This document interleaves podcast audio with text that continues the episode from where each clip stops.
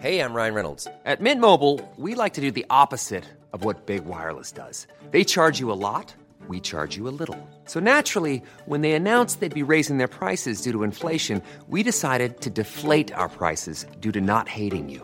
That's right. We're cutting the price of Mint Unlimited from $30 a month to just $15 a month. Give it a try at mintmobile.com slash switch. $45 upfront for three months plus taxes and fees. Promo rate for new customers for limited time. Unlimited more than 40 gigabytes per month. Slows. Full terms at mintmobile.com. Bonjour, bonsoir, bon après-midi à tous et bienvenue dans ce nouvel épisode d'Histoire de succès, le podcast où chaque jeudi à partir de 6h du matin, je retrace le parcours de mes invités depuis la petite enfance jusqu'à aujourd'hui. Je suis Fabrice Florent. Dans la vie, j'aime ouvrir des voies. Voix V-O-I-E-S. Et grâce à mes interviews et à mes contenus, vous ouvrir des chemins sur l'univers de personnes que vous ne connaissez peut-être pas ou pas sous cet angle. J'aime aussi vous apporter des idées ou des concepts que vous n'aviez éventuellement pas encore imaginés. J'aime ouvrir le champ des possibles aux gens qui me suivent.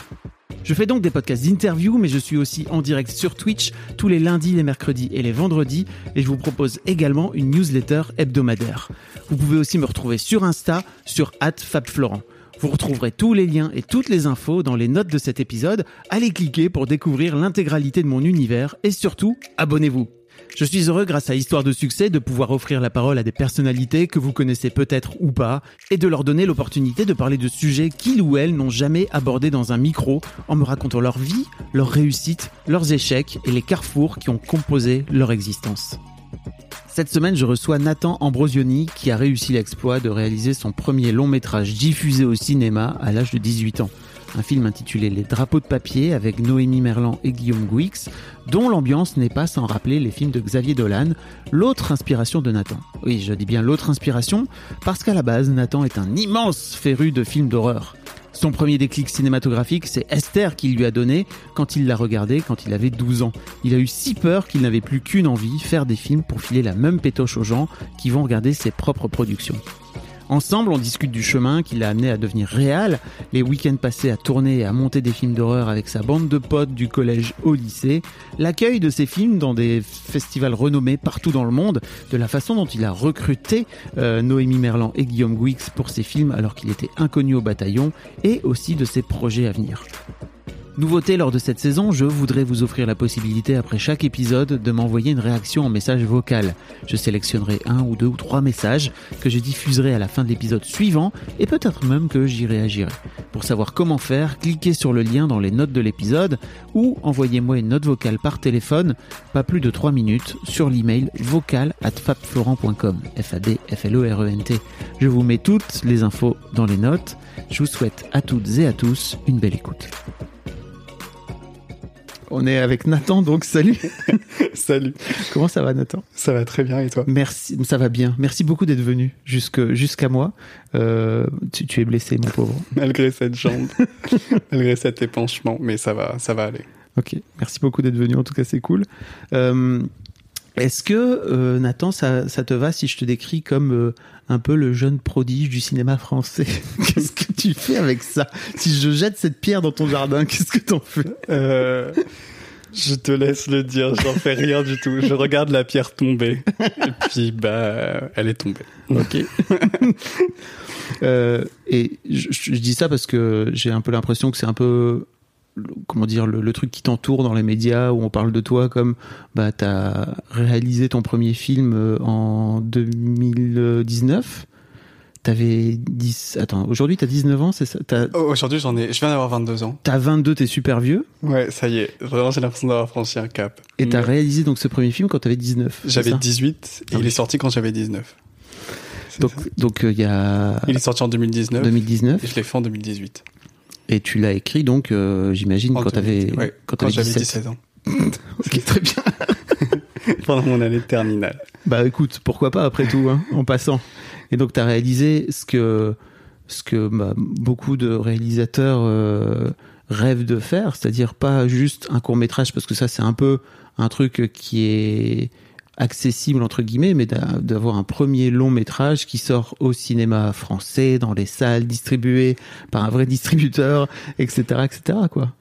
Ouais, c'était euh, une grande aventure, mais euh, mais mais c'est vrai que le long métrage paraît tellement plus inaccessible et paraît tellement plus lointain que que le court métrage. En tout cas, je, en fait, je m'en suis pas rendu compte. Je m'en rends compte maintenant. Maintenant que j'ai un peu la chance de côtoyer ce milieu-là et de le comprendre et de et de continuer d'apprendre. Effectivement, quand je parle avec des gens de mon âge ou même des gens un peu plus âgés, euh, souvent c'est le but, c'est le court métrage et et en fait, je, je, me- je, je me suis juste pas vraiment posé la question comme j'avais pas les codes du cinéma, quoi. Donc, euh, on va en parler, mais il y a un peu ce truc de ils ne savaient pas alors ils l'ont fait. Tu vois, ils savaient pas que c'était Mais- impossible alors ils l'ont ouais, fait. Je suis grave d'accord avec cette phrase. hein. Euh, on va reparler de, de tout ton de tout ton parcours et notamment de ta fascination aussi pour le film d'horreur qui est parce que là tu as sorti un film euh, ton premier film donc les drapeaux de papier qui est euh, un un film qui est un peu plus euh, dans les classiques on va dire du, du cinéma français Ça, ça fait pas peur. Euh, mais à la base ton ton amour il vient surtout du film de genre et du film d'horreur quoi. On, Ouais. on va en reparler. Ouais, je suis assez à fan. l'opposé total de, de ton à film avec euh, de ton premier long métrage donc. Euh, mais donc ouais la première question que je pose à, tous mes invités c'est Nathan à quoi tu ressemblais quand tu avais 7 8 ans? Euh, ah, je ressemblais à peu près à ce que tu vois là, mais avec quelques centimètres de moins. Vraiment, en tout cas physiquement, euh, ça a pas beaucoup changé. Euh, malheureusement. Enfin, j'ai vraiment un pote là qui m'a montré euh, une photo en me disant oh, t'es bien sur cette photo. J'ai littéralement 13 ans sur la photo et il, il me l'a montré comme si Comme si- c'était une photo de moi maintenant. Donc vraiment, je suis un peu, je sais pas si je dois être très offensé ou au contraire me dire que je suis un elfe ou je sais pas, mais mais quelqu'un qui ne vieillira pas. Mais bon, en tout cas, physiquement, c'est ça. Et, et sinon, euh, bah, j'étais euh, j'étais un, j'étais un peu dans mon truc quand même. Hein. Euh, je comment ça? bah, j'inventais des mots que je disais euh, à voix haute de façon assez compulsive quand même. ok Mon père pourra, et ma mère pourra, ils pourront en témoigner. Mais quoi comme genre de mots? Des mots qui n'ont aucun sens, même pas des mots, euh, des mots dans une langue euh, comme ça que, que, je, que je répétais. Mais alors pas tout le temps, hein, mais vraiment je pouvais avoir des des phases comme ça. Mais c'est pas ça qui me caractérisait. Sinon je, je parlais français et j'avais des amis. mais mais c'est vrai que j'avais quand même un, un petit monde et puis euh, et puis j'écrivais euh, j'écrivais euh, des petites histoires euh, que je vendais à l'école primaire ah ouais? Je faisais des livres, tu vois, euh, que je recopiais. Ça faisait cinq pages, hein, c'était pas un roman. ouais Et hum, je le, je l'ai ça a graffé? s'agrafé et je l'ai, je, je l'ai vendé à l'école primaire. Et voilà, du coup, c'était quand même un ou deux euros. Je n'ai aucun souvenir de si les gens l'ont acheté ou alors si j'ai fini par les donner à tout le monde parce que ça me saoulait que personne les achetait. Mais, Mais t'avais quand même l'idée déjà, et ça je trouve ça assez génial de dire que ce que tu pouvais écrire, ce que tu pouvais produire, valait quelque chose. non mais c'est vrai, c'est vrai. c'est ouf. En fait, je pense que je voulais surtout de l'argent de poche pour acheter euh, des jeux vidéo. Parce que je jouais aussi du coup aux jeux vidéo. Tu joues à quoi? Enfin, je jouais à Pokémon en fait. Ok. Je jouais pas aux jeux vidéo. Je jouais juste à Pokémon tout le temps. Euh, sur, je- sur je- la, sur la, non, Sur la DS. DS, parce Ouais, que ouais. t'es jeune toi. Pas sur la Game Boy. Toi, tu jouais sur la Game Boy. Non, moi je jouais même pas sur la Game Boy, j'étais jouais- déjà trop vieux. tu jouais même pas sur la. Ah ouais. Bah alors. Ah ouais. euh, alors moi, tu dois. Non mais tu comprends la DS quand même. Cette. euh, Oui, c'est trop bien. Enfin, Bah oui. il y a, y a quand même quelque chose de trop cool, je trouve. euh, et et j'y passais beaucoup, beaucoup de temps. Euh, beaucoup trop de temps, je pense. Mais et qu'à Pokémon, hein, vraiment, euh, c'était euh, c'était mon jeu préféré. Et, et je pouvais y passer vraiment, mais même avec, enfin, j'avais quand même des amis. Et je voyais mes amis, mais justement quand je les voyais, on jouait à Pokémon et et c'était principalement euh, principalement ça. Et j'enregistrais des pour continuer à jouer parce que mes parents aimaient quand même pas que je joue indéfiniment à Pokémon. Euh, mais comme ruse, ça y est, ils vont le comprendre maintenant. mais je, je jouais au piano aussi et j'enregistrais mon piano, pouvait enregistrer de la musique. Du coup, j'enregistrais des morceaux de piano. Genre, je jouais trois morceaux que j'enregistrais avec des fautes et tout, je faisais exprès. Et je les passais en boucle pour pouvoir continuer à jouer. Et je mettais le son fort et comme ça, ils avaient l'impression que je jouais au piano. Et en fait, je jouais à Pokémon. C'était des ruses. euh, Waouh, Ma petite ruse du piano très très fort. qui est un stratagème euh, qui, est, qui, ne pourra maintenant plus exister. Mais je n'en ai plus besoin. Tu as plus besoin à ton âge Ouais. d'être obligé de faire tes gammes. oui, c'est ça. Non, mais c'était euh, Comptine d'un autre été. C'était vraiment des petits morceaux, tous les morceaux que je connaissais, en fait. Hmm. Voilà. Tu joues encore aujourd'hui à Pokémon Ouais, je- euh, alors oui, je joue Bah, encore Parce que là, justement, là, cette année, ils ont fêté les. Attends, c'est 25 les ans, 25 c'est ans, je crois. C'est ça Mais, ouais, ouais. mais alors je joue plus autant. Retour Mais- de hype énorme de, de Pokémon. Et surtout qu'ils vont ressortir Pokémon Diamant et Perle sur la Switch. Et alors ça, je pense que... Tu vas sombrer. Ah ouais, je pense que ça, je risque de sombrer à nouveau. Mais T'as joué à Pokémon Go? Non. Ok. C'était, euh, je pense que je suis le seul fan de Pokémon qui n'ait pas joué à Pokémon Go, mais je sais pas, ça m'a un peu effrayé quand c'est sorti. J'avais l'impression de, de trahir euh, ma DS à l'utiliser sur mon Ah. téléphone. Et du coup, je, je l'ai pas pris. Je Ah, pas c'est mignon. J'étais là, non, ma petite console. Donc non. Ok.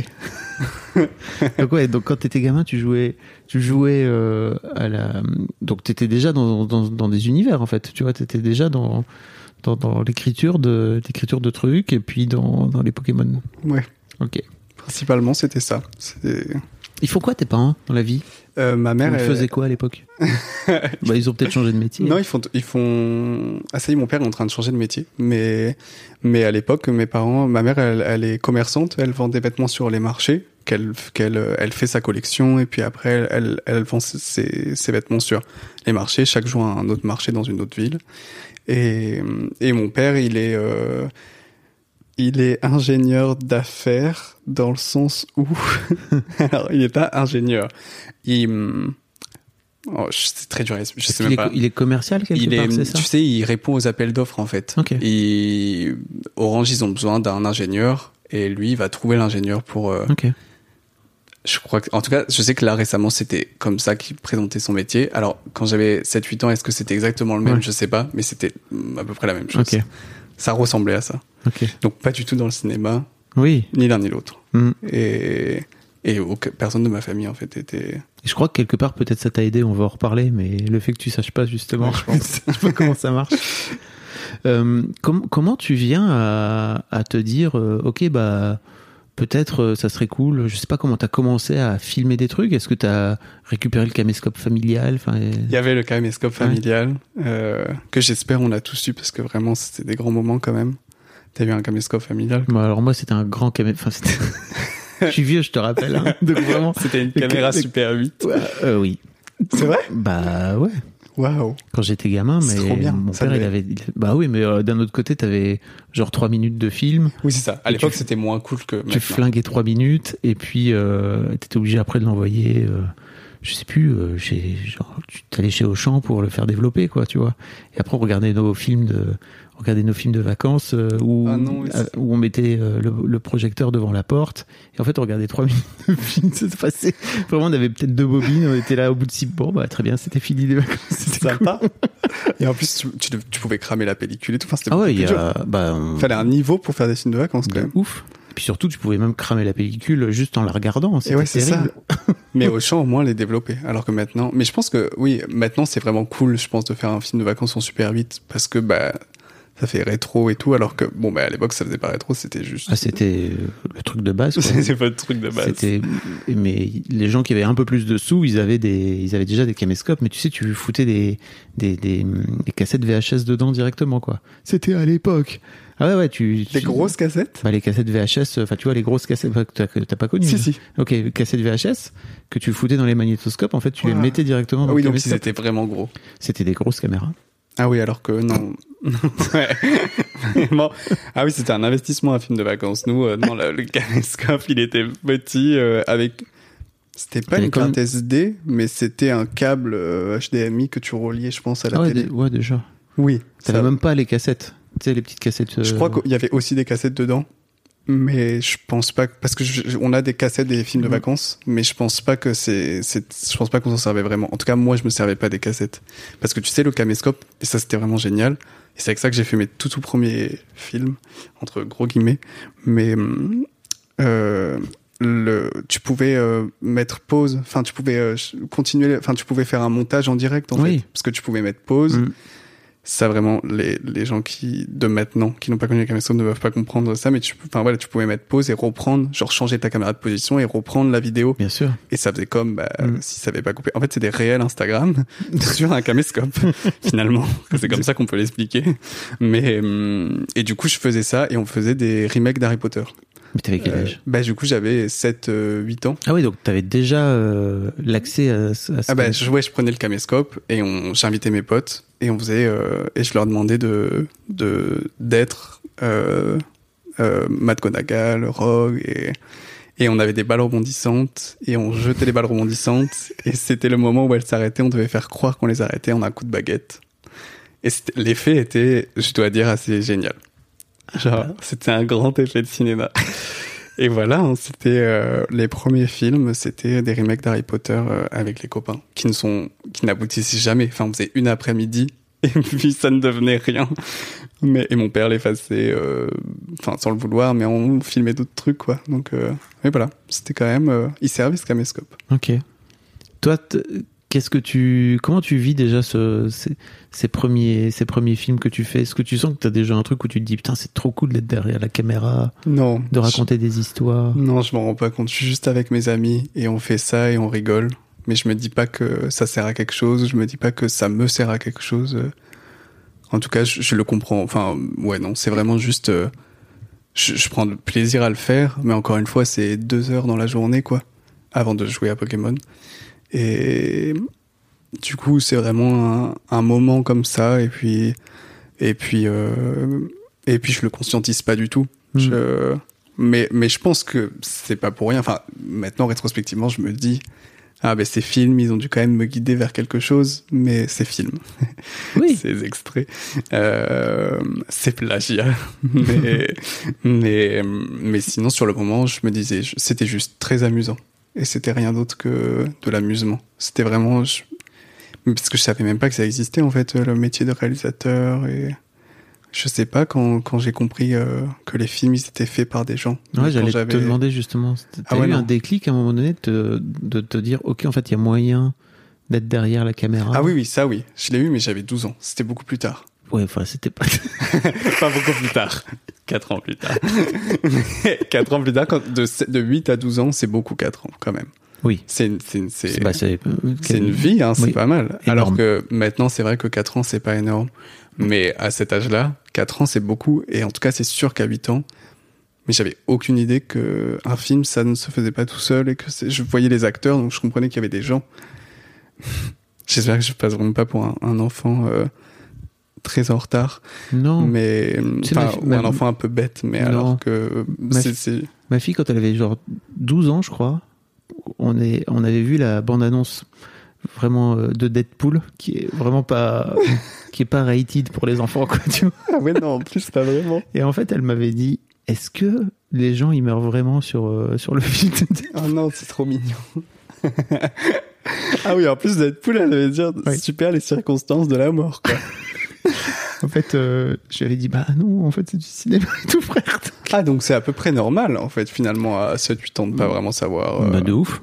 Ok. Non, non, je, je crois vraiment que. Surtout si t'as pas. euh, tu vois, si t'as. Je crois que si t'as des parents qui euh, sont fans de cinéma, j'ai pas l'impression que ce soit forcément les, les- le cas des tiens, Non, euh, et qui viennent pas t'expliquer, en fait, ce qui se passe derrière, etc., forcément, tu le sais pas, quoi. Comment tu vrai. veux le savoir Pour toi, c'est juste. Tu prends, tu prends dans la tronche C'est vrai. ce, qui, ce que tu vois, quoi. tout Ouais. Et en plus, c'est quand même beaucoup plus beau de se dire que Harry Potter, ça se passe vraiment. Deadpool, peut-être pas. Mais Harry Potter, c'est quand même vraiment plus beau de se dire que Poudlard existe plutôt que de se dire c'est un film et en fait, ils vont dans un décor et que.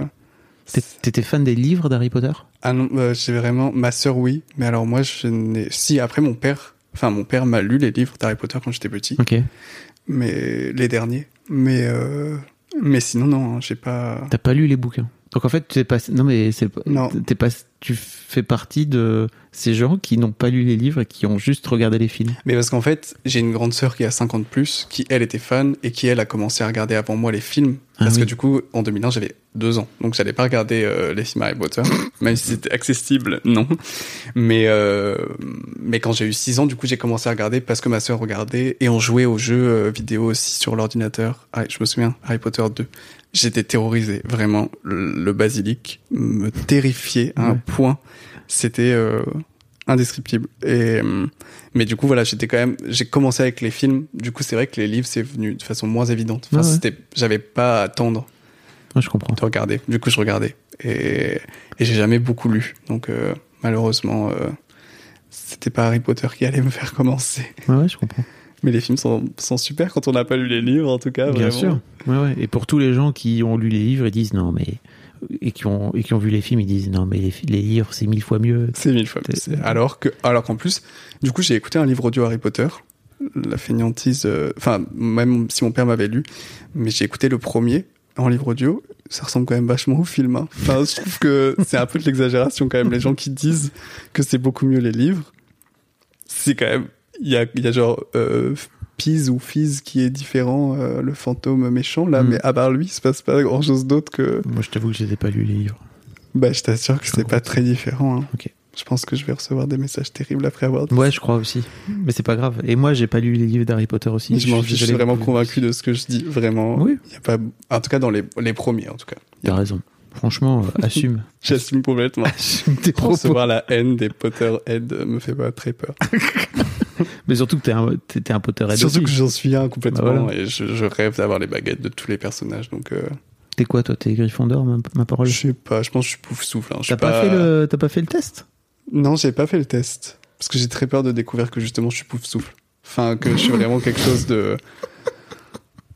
de Il y a bof. dit- Bon, il y a Jenna, donc euh, si, vous, si vous avez jamais, euh, si vous suivez pas mes aventures sur Instagram, il y a Jenna qui qui vient désormais travailler avec moi euh, en Mais elle entend ça, c'est l'enfer. Elle, elle dans entend. la pièce et qui est qui a l'air euh, abasourdi par euh, le fait qu'il n'ait pas testé, qu'il n'ait pas fait le test. Moi, je suis Serpentard pour info. T'es Serpentard? Bah ouais.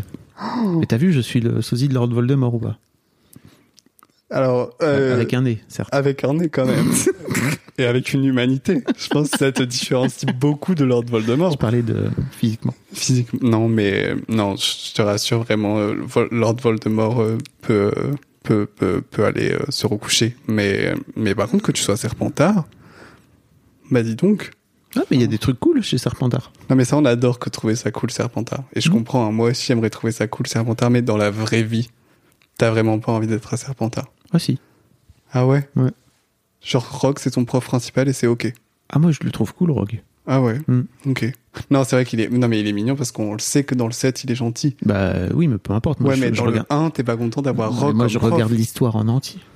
Oui, mais dans Parce le qu'en fait, 1, c'est ça qui est cool aussi avec les Serpentards, c'est que ils, ils ont aussi des côtés, euh, des côtés clairs, des côtés obscurs. Je trouve ça cool. C'est vrai. Bon, ouais, Harry Potter, il est pas tout blanc non plus, hein, vraiment. euh, Ah bah voilà, Il est chiant comme jamais. Bon, en même temps, il aurait dû être à, il aurait dû être à Serpentard. exactement. C'est vrai. Ah, Capouf, sauf si jamais rien passé, il se passera jamais rien. Même le fantôme, c'est serre d'aigle. Le diadème. Je t'avoue que tu m'as perdu. Euh, Non, mais même moi, là, je me dis, bon. Bah voilà, les, les Potterheads sont, sont heureux de ce petit moment. I'm Sandra, and I'm just the professional your small business was looking for. But you didn't hire me because you didn't use LinkedIn jobs. LinkedIn has professionals you can't find anywhere else, including those who aren't actively looking for a new job but might be open to the perfect role, like me.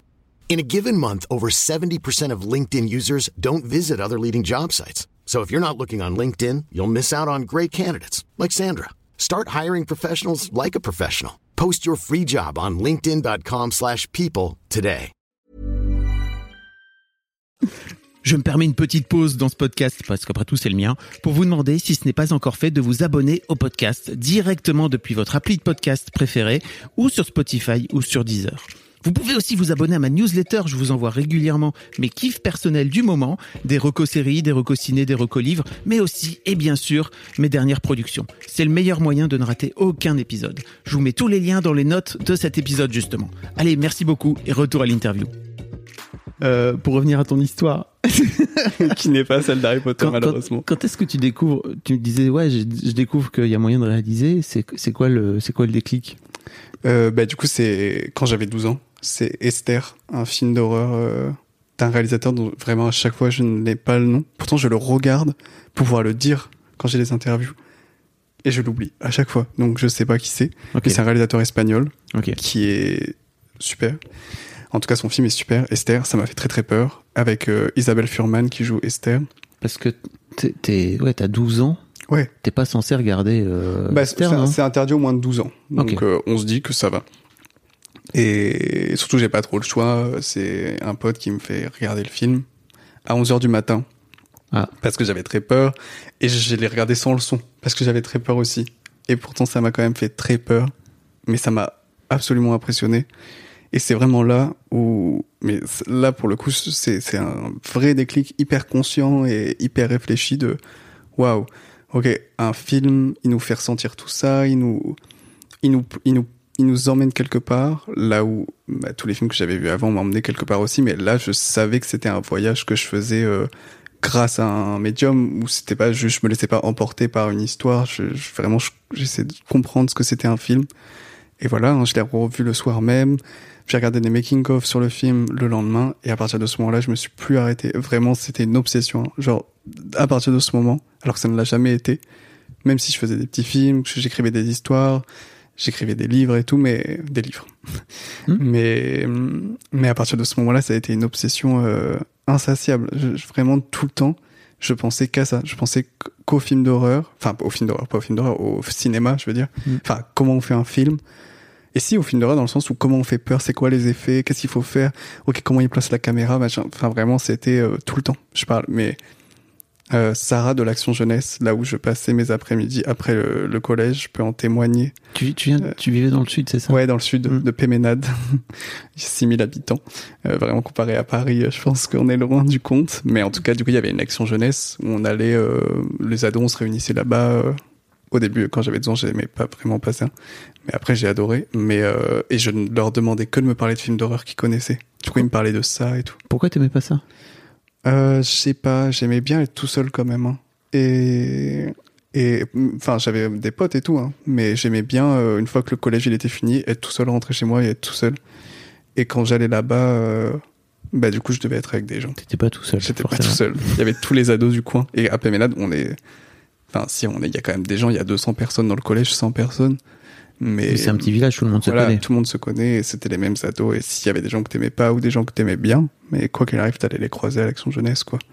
Et mais heureusement, je parlais avec Sarah qui me racontait euh, tous les films d'horreur qu'elle connaissait. et C'était trop bien. Donc Sarah qui était la monitrice Qui était ouais la, directrice de l'action jeunesse, qui est une femme très courageuse parce que vraiment, euh, il fallait nous supporter vraiment. Pour le coup, j'aimais pas ça, mais quand même, je faisais beaucoup de conneries. Une fois que j'y étais, j'y étais. hein, donc, euh, il fallait remplir le temps.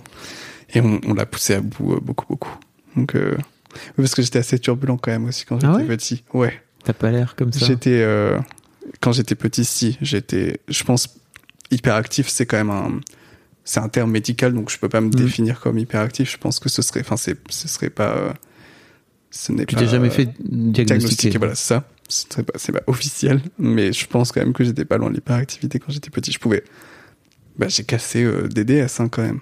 Je pouvais m'énerver très fort sur mes DS si je n'y arrivais pas, et je l'ai cassé dans le sens inverse, quoi. Oh putain. Enfin, les. C'est arrivé deux fois. Mais euh, ouais, quand même, je pouvais avoir des. Ok. J'étais, j'étais pas mal hein, sur le niveau de la colère. Mhm. J'étais un petit. euh, Mais vraiment, j'étais tout calme. Mais quand je m'énervais, par contre, j'étais vraiment. Ah oui. Ben, le dessin sur les têtes brûlées, sur les bonbons, sur les paquets de têtes brûlées, Ouais. je pense que c'était vraiment moi quand je m'énervais. je me voyais comme ça. Et je pense que j'étais comme ça. T'avais des. En fait, t'étais un gamin calme, mais dès que tu commençais à t'énerver, ça partait. Ouais, c'était rude. Je pense que. La colère, euh, chaud. ouais, c'était, ça devait être chiant, je pense, pour, euh, pour les gens autour de moi. Parce que vraiment, c'était, c'était pas très drôle. Ok. C'est marrant ce truc de te dire que d'un coup d'un seul avec Esther, t'as ce déclic et que tu, tu te lances à regarder des making-of, etc. C'est-à-dire que t'as. Jusque-là, tu regardais des films et t'avais pas ce truc-là de te dire, bah tiens, il y a peut-être un making-of, euh, bah, par exemple d'Harry Potter, quoi, tu vois, du film d'Harry Potter, etc. T'étais pas allé chercher.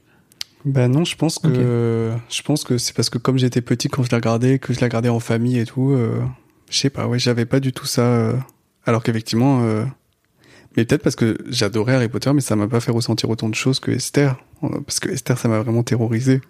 Et là où Harry Potter, ça me faisait ressentir que des émotions plutôt positives. Du coup, euh, j'ai l'impression qu'on creuse moins quand même ce qui nous fait du bien, Mhm. alors qu'on cherche un peu plus à comprendre pourquoi on a mal ou pourquoi on a peur et et, un- et de façon un peu malsaine aussi enfin pas dans le sens le plus sain dans le sens enfin si peut-être que c'est sain de se dire ok pourquoi j'ai peur?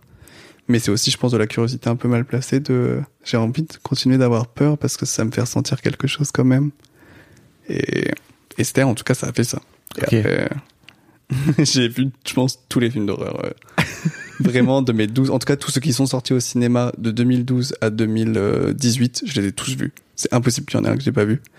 Et, et sinon, et quand même presque. t'étais jeune, comment tu faisais pour... euh, Parce que... Ben, moi, je, voilà, j'étais, euh, je, je faisais tr- très rarement des caprices, vraiment quasiment jamais. Mais par contre, pour les films d'horreur, c'était pas des caprices, mais c'était genre, je ne le raterai pas, papa emmène-moi.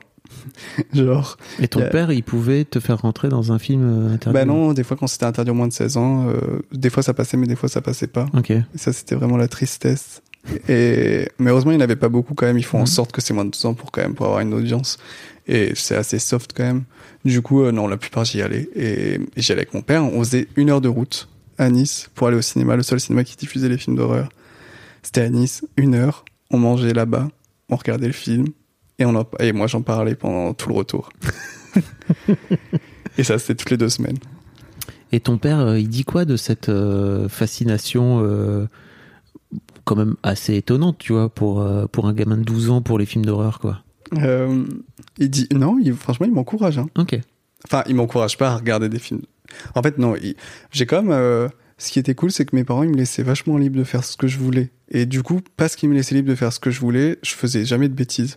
Même si je faisais des, je faisais vraiment des conneries, mais c'est des conneries qui ne sont jamais graves.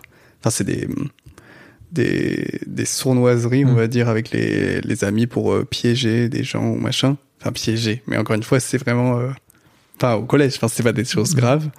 Mais euh, si quand même quelques fois on allé un peu loin mais c'était jamais des voilà j'ai jamais par exemple j'ai jamais fumé j'ai jamais bu. Tu vois j'ai jamais fait euh, jamais fait enfin je suis jamais sorti en cachette parce que mes parents le voulaient pas parce qu'ils me disaient bah si tu veux sortir sors.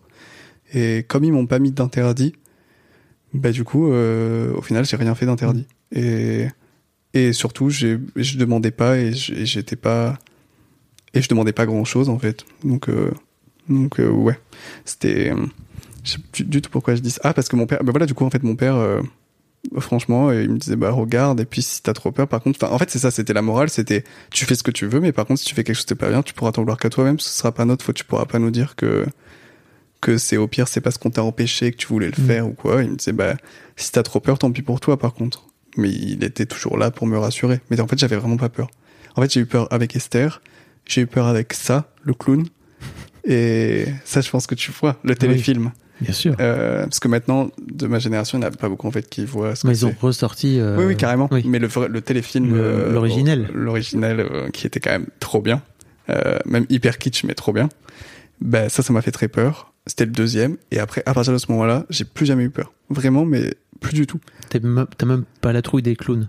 Non, vraiment. euh, T'as la genre, fameuse euh, coulrophobie. des- Ah non, non, vraiment, je peux aller les voir. Au contraire, plus ils font peur, euh, plus je les aime. Genre, euh, waouh, vraiment. Mais euh, non, non, j'avais. j'a- Et en plus, je, je faisais aussi énormément de cauchemars quand j'étais petit. Genre vraiment beaucoup, beaucoup, beaucoup. Des énormes cauchemars. Et à partir du moment où j'ai commencé à regarder les films d'horreur, j'en faisais plus du tout. Donc je pense que mes parents, ils étaient un peu genre, ah, c'est sa thérapie. Trop bien, regarde. J'exorcisais mes peurs. Mes démons restaient dans la télé. Et après, le soir, je dormais bien. Ok. Ouais, c'est intéressant. Pas d'interdit. Euh, plutôt de l'encouragement. En fait, il voyait que ça me passionnait. Du coup, il je pense, je sais pas, bah, toi, tu me disais que t'étais papa. J'ai l'impression que quand tu vois. Est-ce que, c'est une question, est-ce que quand tu vois quelque chose qui passionne tes enfants, tu te dis. euh, c'est quand même cool, non? Tu te dis, ah, Bien trop sûr. bien. Peut-être que du coup, ça, ça y est, il ou elle a trouvé son truc. Et je sais pas, tu le ressens, non? Grave, mais tu vois, par exemple, je me dis si une de mes filles euh, était dingo des films d'horreur euh, quand elles avaient genre 12 ans, je sais pas trop comment je le percevrais, quoi. Tu vois, je me dirais, bah ok, c'est quand même un truc qui à la base est quand même fait pour les adultes, tu vois, et qui est quand même un- une passion en plus d'adultes, hein, euh, tu vois, tous les, tous les magazines de films d'horreur, je pense, je sais pas si ça existe encore, mais Mad Movies, euh, Ça existe, ça ouais. existe encore.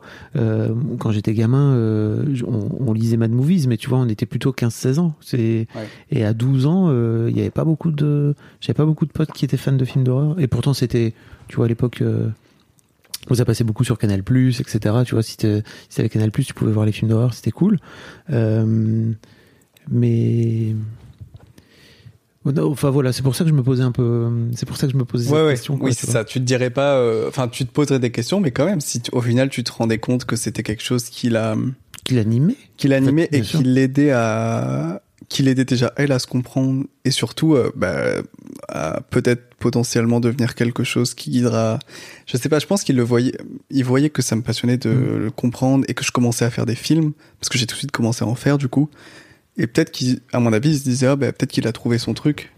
Et c'est tellement dur de trouver un truc. euh, Mais ça, tu le glisses en passant, mais de ce fait-là, avec cette histoire de making-of, de commencer à regarder making-of, de te dire, ok, en fait, comment ça se passe derrière la caméra, tu t'es assez vite dit, ok, en fait, je, je sais ça que j'ai envie Ah de ouais, faire. ouais, tout de suite. Euh, Enfin, vraiment, enfin oui, vraiment, le, le- dès que j'ai commencé à regarder les making-of, je me suis dit, euh, ok, je vais faire ça. Genre, euh, je, vais, je, vais trouver un moyen de le faire, mais je vais le faire. Et du coup, je suis allé, enfin, je rentrais en... J'avais 12 ans, je rentrais en, en cinquième.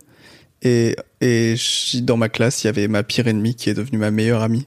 Euh, parce qu'on s'est retrouvés à côté sur la photo de classe et que on, finalement on a rigolé ensemble et que c'est devenu ma meilleure pote et que je lui ai dit. C'était vraiment ma pire enfin ma pire une pire ennemie du collège mais on s'insultait à chaque fois qu'on se croisait dans les couloirs et tout. Pourquoi je ne sais pas.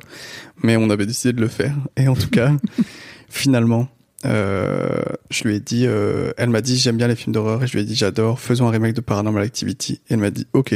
Et voilà. C'était vraiment euh, du coup toute ma cinquième je l'ai passé à faire un remake de Paranormal Activity qui n'était finalement pas un remake, qui était finalement un film original. original. euh, à faire ça en fait. Et à partir de ce moment-là, vraiment à partir de mes 12 ans, j'ai pas arrêté de faire des films tout le temps. Avec mes potes. Euh, et, c'est comme ça que j'ai rencontré mes meilleurs amis d'ailleurs, hein, vraiment, parce que je passais tous mes week-ends avec eux. J'écrivais pendant la semaine, on tournait le week-end, je montais pendant l'autre semaine, j'écrivais, on retournait le week-end. En fait, c'était ça infiniment. Tout le temps. J'ai vraiment, je pense, depuis mes 12 ans, j'ai pas eu un week-end. Enfin, après, ça s'est calmé avec, euh, enfin, parce que c'était des rythmes différents. Mais pour- de mes, de toutes mes années collège, lycée, j'ai pas eu un seul week-end où je montais pas un- quelque chose qu'on avait tourné ou quoi. Ou, ou qu'on tournait, tout simplement. Waouh. Donc ça doit faire beaucoup de films, j'imagine. ça fait, euh, ben, quand j'étais ado, euh, complètement autoproduit évidemment et complètement amateur qui ne sont pas du coup des films officiels. Mais ça fait euh, sept courts-métrages et deux longs-métrages quand j'étais adolescent. hein. Waouh. deux films d'horreur euh, d'une heure trente, trois films d'horreur d'une heure trente, parce qu'il y avait le tout premier quand on était au collège, qu'on montrait à la salle, dans les salles des fêtes, des villages aux alentours. On, fait, on faisait venir le collège. Oh, c'est génial. Il y avait genre, euh, aux projections, il y avait 130 personnes hein, qui venaient. Bah, c'était le- les amis, c'était le collège et tout. Mais on accrochait des affiches dans toute la ville, on faisait la pub sur Facebook, je faisais des bandes annonces. En fait, je regardais les pages Facebook des films d'horreur, comment ils faisaient leur com, des vrais films d'horreur. Et je refaisais les mêmes posts et tout Mhm. ça sur, euh, sur les pages, sur nos pages de films d'horreur. Et ça faisait que, ouais, il y avait, il y avait 100, 100, 150 personnes qui venaient à la salle des fêtes. C'était l'événement, euh, la salle, ça fait vraiment genre un village païen.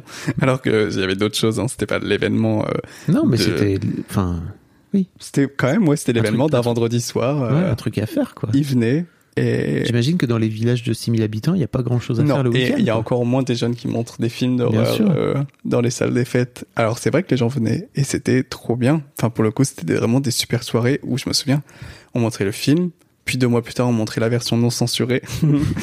on retournait les scènes encore plus gore. Mais attends, mais ça te paraît drôle et c'est très drôle. Mais les films, pour le coup, il y a eu trois vomissements, hein, trois sorties de salle, trois, trois. Bon, c'était des gens qui avaient 12 ans et qui ne regardaient pas des films d'horreur d'habitude. Mais je t'assure, enfin 13 ans, mais je t'assure que euh, Emma Pamphili, hum, si elle écoute ça, a vomi pendant la projection de mon premier film à la salle des fêtes du Tigné. Euh, ce n'était pas la seule, mais en tout cas, je me souviens de son prénom et d'elle. Euh, elle a vomi. Et elle est sortie en vomissant de la salle. Parce que on allait quand même un peu loin. Mais ça a l'air de te faire marrer que ça l'ait fait vomir. Mais oui, c'était drôle. C'était quand même une consécration quand tu fais un film d'horreur et que la personne réagit corporellement carrément à ton film. C'est fou, hein. Enfin, tu te dis, ah ouais, ok, donc on a, on a, on a réussi. Parce que bah, le but de la scène, c'était de, de créer un dégoût. Et le vomi, je pense que c'est le dégoût ultime. En tout cas, si ça s'incarne par ton corps, c'est que t'es Ouais. vraiment au bout du bout, quoi. Et elle l'a fait, donc euh, franchement, c'était euh, mon premier trophée. Hein. C'était le vomi d'Emma Pamphili à la salle des fêtes du Tigné. Ok. C'est génial. Mais donc, vous, comment tu faisais pour les effets spéciaux? Parce que là, tu dis, tu vois, que tu, tu faisais des scènes horribles où j'imagine, il y avait du sang, ça giclait, etc. Bah, en fait, c'était assez basique, tu vois. C'était, par exemple, pour les coupures, on mettait du faux sang sur un couteau et on, on, on se coupait pas. hein. Enfin, c'était, on, on le passait sur notre peau et ça créait juste un effet coupure. Et franchement, filmé correctement, ça marche bien. Hein. T'y crois. Et surtout, tu peux le faire en direct. Tu mets du sang et tu fais ça et après, t'as la trace du sang et filmé de loin et tout. Et et, hum, et en fait, la scène particulièrement qui a fait vomir Emma Vanfili, c'était euh, vraiment les scènes qu'on adorait faire où on vomissait du sang nous-mêmes Ah. dans le film. Genre, on prenait du sang, et là, c'était une scène où la comédienne, je jouais dedans, me vomissait du sang dans ma bouche. Pour te dire à quel point, quand même, on était euh, dans la chambre de mes parents sur le sol. Euh, J'étais allongé par terre, elle venait au-dessus de moi, et elle vomissait du sang qu'elle avait dans sa bouche, dans ma bouche. Et donc là, Emma Panfini a dit non, je ne peux plus regarder ça. Donc voilà, tu vois quand même. euh, du coup, c'était des effets spéciaux en fait qui étaient à notre portée, Mm. parce que du coup, t'as juste à mettre du sang dans ta bouche et à le cracher, Euh, ou alors à, en fait, euh, mon amie euh, Luna qui joue, qui est ma meilleure amie Luna Mitty, qui est comédienne maintenant et qui jouait de- dans mes films. Euh, et euh, très très souple, elle faisait de la danse et tout. Du coup, en fait, c'est des effets aussi de contorsion qu'elle Ah oui. faisait elle-même, tu vois. Et que euh, Ok, ou alors sauter des armoires, on mettait des matelas par terre et puis bah go hein. Enfin, tu vois. bien sûr, à la base. Ouais, vraiment euh, système D et puis euh, mais je te dis là ça me fait rire mais vraiment les films étaient des films complètement amateurs et tout hein. Bien Enfin, sûr. il faut garder en tête que c'est aussi des gens qui étaient au collège qui avaient jamais vu de film d'horreur qui voyaient ça. Enfin, c'était pas là j'en parle mais c'était pas des c'était pas des grands films au contraire, je pense que ce qui les enfin ce qui les faisait vomir et ce qui leur plaisait aussi et ce qui nous plaisait nous c'était que ça se voyait que c'était nous qui le faisions tu vois et Bien sûr. en tout cas moi c'était ça que j'aimais c'était de voir que que que les gens du collège venaient même ceux qui nous aimaient pas forcément ou ceux avec qui on n'était pas proches ils venaient et puis ce soir-là euh, tout le monde était là pour voir ce qu'on avait fait et et puis on était tous copains quoi Ok. Donc, euh, qu'est-ce que tu fais avec tous ces films? Tu, tu les amènes aussi dans des, ouais. dans des festivals, c'est ça? Ouais ouais. Euh, le le pro- le tout premier non. Enfin si on avait fait un festival euh... ah si attends le tout premier euh, ça s'appelait The Russian Tape ça ne veut rien dire en fait. Mais c'est pas grave sur le moment je pensais que ça voulait dire quelque chose. Euh, je pensais que ça voulait dire les rushs dans la cassette. Enfin si littéralement ça veut dire ça mais en fait euh, je pensais vraiment rien dire. Mais on avait fait un festival à Paris à Senlis en fait qui n'est pas Paris mais pour moi c'était Paris. Euh, et j'y étais allé et, et c'était un- c'était un- une soirée d'horreur en fait où ils passaient différents films mais des films des étudiants de l'école de la cité et tout tu vois enfin c'était je sais pas si ça existait à l'époque en fait mais c'était des, étudiants d'une grosse école et on avait gagné la soirée genre euh, on avait euh, ils nous avaient enfin le public votait ils avaient voté pour notre film alors qu'on avait 13 ans et là je me suis dit ah ouais trop bien donc euh, les gens peuvent qui ne sont même pas de ton collège peuvent aimer ce que tu fais Oui, tu élargis d'un coup d'un seul ton horizon, quoi. et là, go. Franchement, je me suis dit, ok, bon, bah, on va l'envoyer autre part. Et puis, pas celui-là, mais j'ai fait un autre film après. Et il se trouve qu'on s'est retrouvé euh, à Montréal, au Fantasia Film Festival, qui est un énorme festival de films d'horreur. Pour le coup, tu, c'est vraiment. comment tu fais alors que tu viens de ton village de 6000 habitants, tu connais personne? Mais alors, vraiment, pour le coup, je n'en ai aucun souvenir de comment on s'est retrouvé à Fantasia. À part que je crois que c'était. Il me semble que c'était euh, au Festival de Cannes, en fait, sur le marché du film. Comment tu t'es retrouvé au festival de Cannes? Mais parce que sur le marché du film, en fait, tu peux vendre n'importe quel film, tu vois. C'est pas une sélection. Juste, euh, tu payes et, et du coup, tu vends euh, ton film. Hmm. Et en fait, j'avais organisé une projection et des gens étaient venus et à l'aide de mon père et tout, qui avait pas de travail à ce moment-là, qui était au chômage. Et il aimait trop euh, me voir faire ça et du coup, il m'avait beaucoup aidé à organiser tout ça. Et même si lui n'était pas du tout là-dedans, enfin, on, juste, il, il essayait de comprendre avec moi comment ça marchait. Et hum, à Cannes, bah, le- je crois que c'est ça hein, qui me semble le sélectionneur Simon de Fantasia, un des sélectionneurs est venu, il a aimé le film et il a dit ok bah j'aimerais que tu viennes à Montréal. Et on reçoit l'invitation euh, quelques jours plus tard. Et voilà, je prends l'avion, je vais à Montréal. Et là j'arrive à Montréal, donc avec un j'ai 14 ans. Un- on a fait un film juste avec les potes et tout. euh, on a beaucoup rigolé, mais c'était quand même long. Ça a duré un an et un an de tournée tous les week-ends, les vacances, Ouais, le montage et tout. S'appelait Hostile et on arrive là-bas et Et le film est sold out, mais comme tous les films à Fantasia, mais c'est vraiment un élan festival. Il est sold out, euh, et j'arrive le soir de la projection, il y a 200 personnes assises devant la salle qui font la queue, en fait, qui attendent depuis une heure pour rentrer, alors que c'est des gens qui sont à Montréal, j'étais jamais, enfin, c'est des gens qui ne sont même pas sur le même continent que nous, et, et qui, qui, qui ne partagent rien d'intime avec nous. Mais ils sont venus, ils ont acheté leur place et ils sont venus voir Hostile et, et ça c'était fou. Et euh, il y a eu, il y a eu ce festival, il y a eu à Londres au Fright Fest où, où là la- le film était interdit au moins de 18 ans là-bas. On n'a même pas pu, et ils nous ont interdit de voir le film. Genre, ils, ils nous ont dit, euh, on, arrive, on présente le film, et là le mec du Fright Fest en anglais, en plus on comprenait rien, il avait 14 ans, nous dit, euh, ok bah venez, sortez de la salle. Et on pensait qu'il voulait juste nous parler. On lui dit, oh, mais nous, on aimerait voir le film. Enfin, c'est quand même incroyable d'avoir son film projeté à Londres et tout. Et il nous dit, euh, bon, bah, du coup, allez dehors. Et on lui fait, bah, pourquoi? Il nous dit, bah, le film est interdit au moins de 18 ans, vous avez pas le droit de le regarder. Et on lui dit, bah, c'était avec moi et j'étais avec Luna, euh, la comédienne. Et je lui dis, bah, bah c'est mon film. Enfin, je le connais quand même. Je l'ai vu, hein. Et il fait, euh, non, mais les règles sont les règles ici, vous sortez. Ok. Du coup, euh, ben voilà, le film est, anecdote. est prach- est projeté et nous on est dehors. Et au final on allait voir un autre film en cachette, donc ça n'a servi à rien. Mais tu vois, on était invités là-bas et c'était fou. Hein. Euh, Il y a l'hôtel dans lequel on était, c'était là où ils mettaient les stars qu'ils invitaient au festival. Et du coup c'était un faux hôtel, enfin c'était un gymnase pour que les stars elles puissent y aller sans que les gens sachent que. Oui. Donc on demandait il est où l'hôtel dans la rue? Et les gens étaient là genre mais c'est pas un hôtel ça c'est un gymnase. Enfin c'était fou. On était vraiment genre waouh émerveillés par tout ce qui se passait et, c'était incroyable. Donc voilà on a le film est sorti au cinéma en Italie. Il s'est passé des choses quand même avec tu vois et c'était fou vraiment c'était incroyable. Et voilà après on en a fait d'autres et puis des courts métrages toujours avec la même bande. Et mais tout ça, ça paraît fou alors que, enfin, là, ça me paraît fou de le raconter, mais c'était vraiment à une échelle quand même qui restait vraiment de l'ordre de- enfin, c'était des festivals de films professionnels et tout. On était avec euh, bah, les films de James Wan et tout, mais, mais, mais nous, on était dans, enfin, on c'était, on n'arrivait pas comme un film de James Wan. Enfin, c'était, ça, ça se savait que c'était un adolescent qui avait fait le film, tu vois, et les gens venaient pour ça. Mais quand même, hein. Tu veux dire que les gens venaient pour voir un petit peu ce qu'un adolescent était capable de faire, je pense ça quand même qu'ils venaient plus pour ça plutôt que de voir un film euh, vraiment. Enfin, je sais pas. En tout cas, euh, quand ils venaient, on passait vraiment des bons. Les gens ont passé des, on passait des très bons moments. hein. C'était des. Enfin, toute mon adolescence, du coup, ça a été ça. Ça a été faire des films et puis aller à Montréal parce que j'y suis retourné avec un autre film. Aller à, à Londres, en Roumanie aussi. J'ai, j'ai, en fait, j'ai pu beaucoup voyager grâce à, aux films que je faisais. Et, et c'était, c'était, c'était trop bien. Le film a été vendu euh, à AMC en, aux États-Unis. AMC qui est la chaîne qui diffusait euh, Breaking Bad euh, notamment. C'est ça, quoi, The Walking Dead. Ouais. Et euh, ils nous ont envoyé un mail. euh, on veut acheter le film pour le diffuser sur leur Netflix américain, qui est un Netflix de films d'horreur qui s'appelle Shudder. Et donc tu vois, c'était quand même. moi, ça me confirmait, genre, ah ouais, ok, donc un film, c'est pas seulement on le fait, c'est aussi on le montre, et c'est aussi on en parle, et c'est aussi. et voilà, on partage plein de choses avec plein de gens. Et je pense que c'est ça qui m'a encouragé à continuer quand même. Parce que si on avait juste fait des films entre nous et que personne les voyait jamais, je pense que ça aurait pas été la même chose.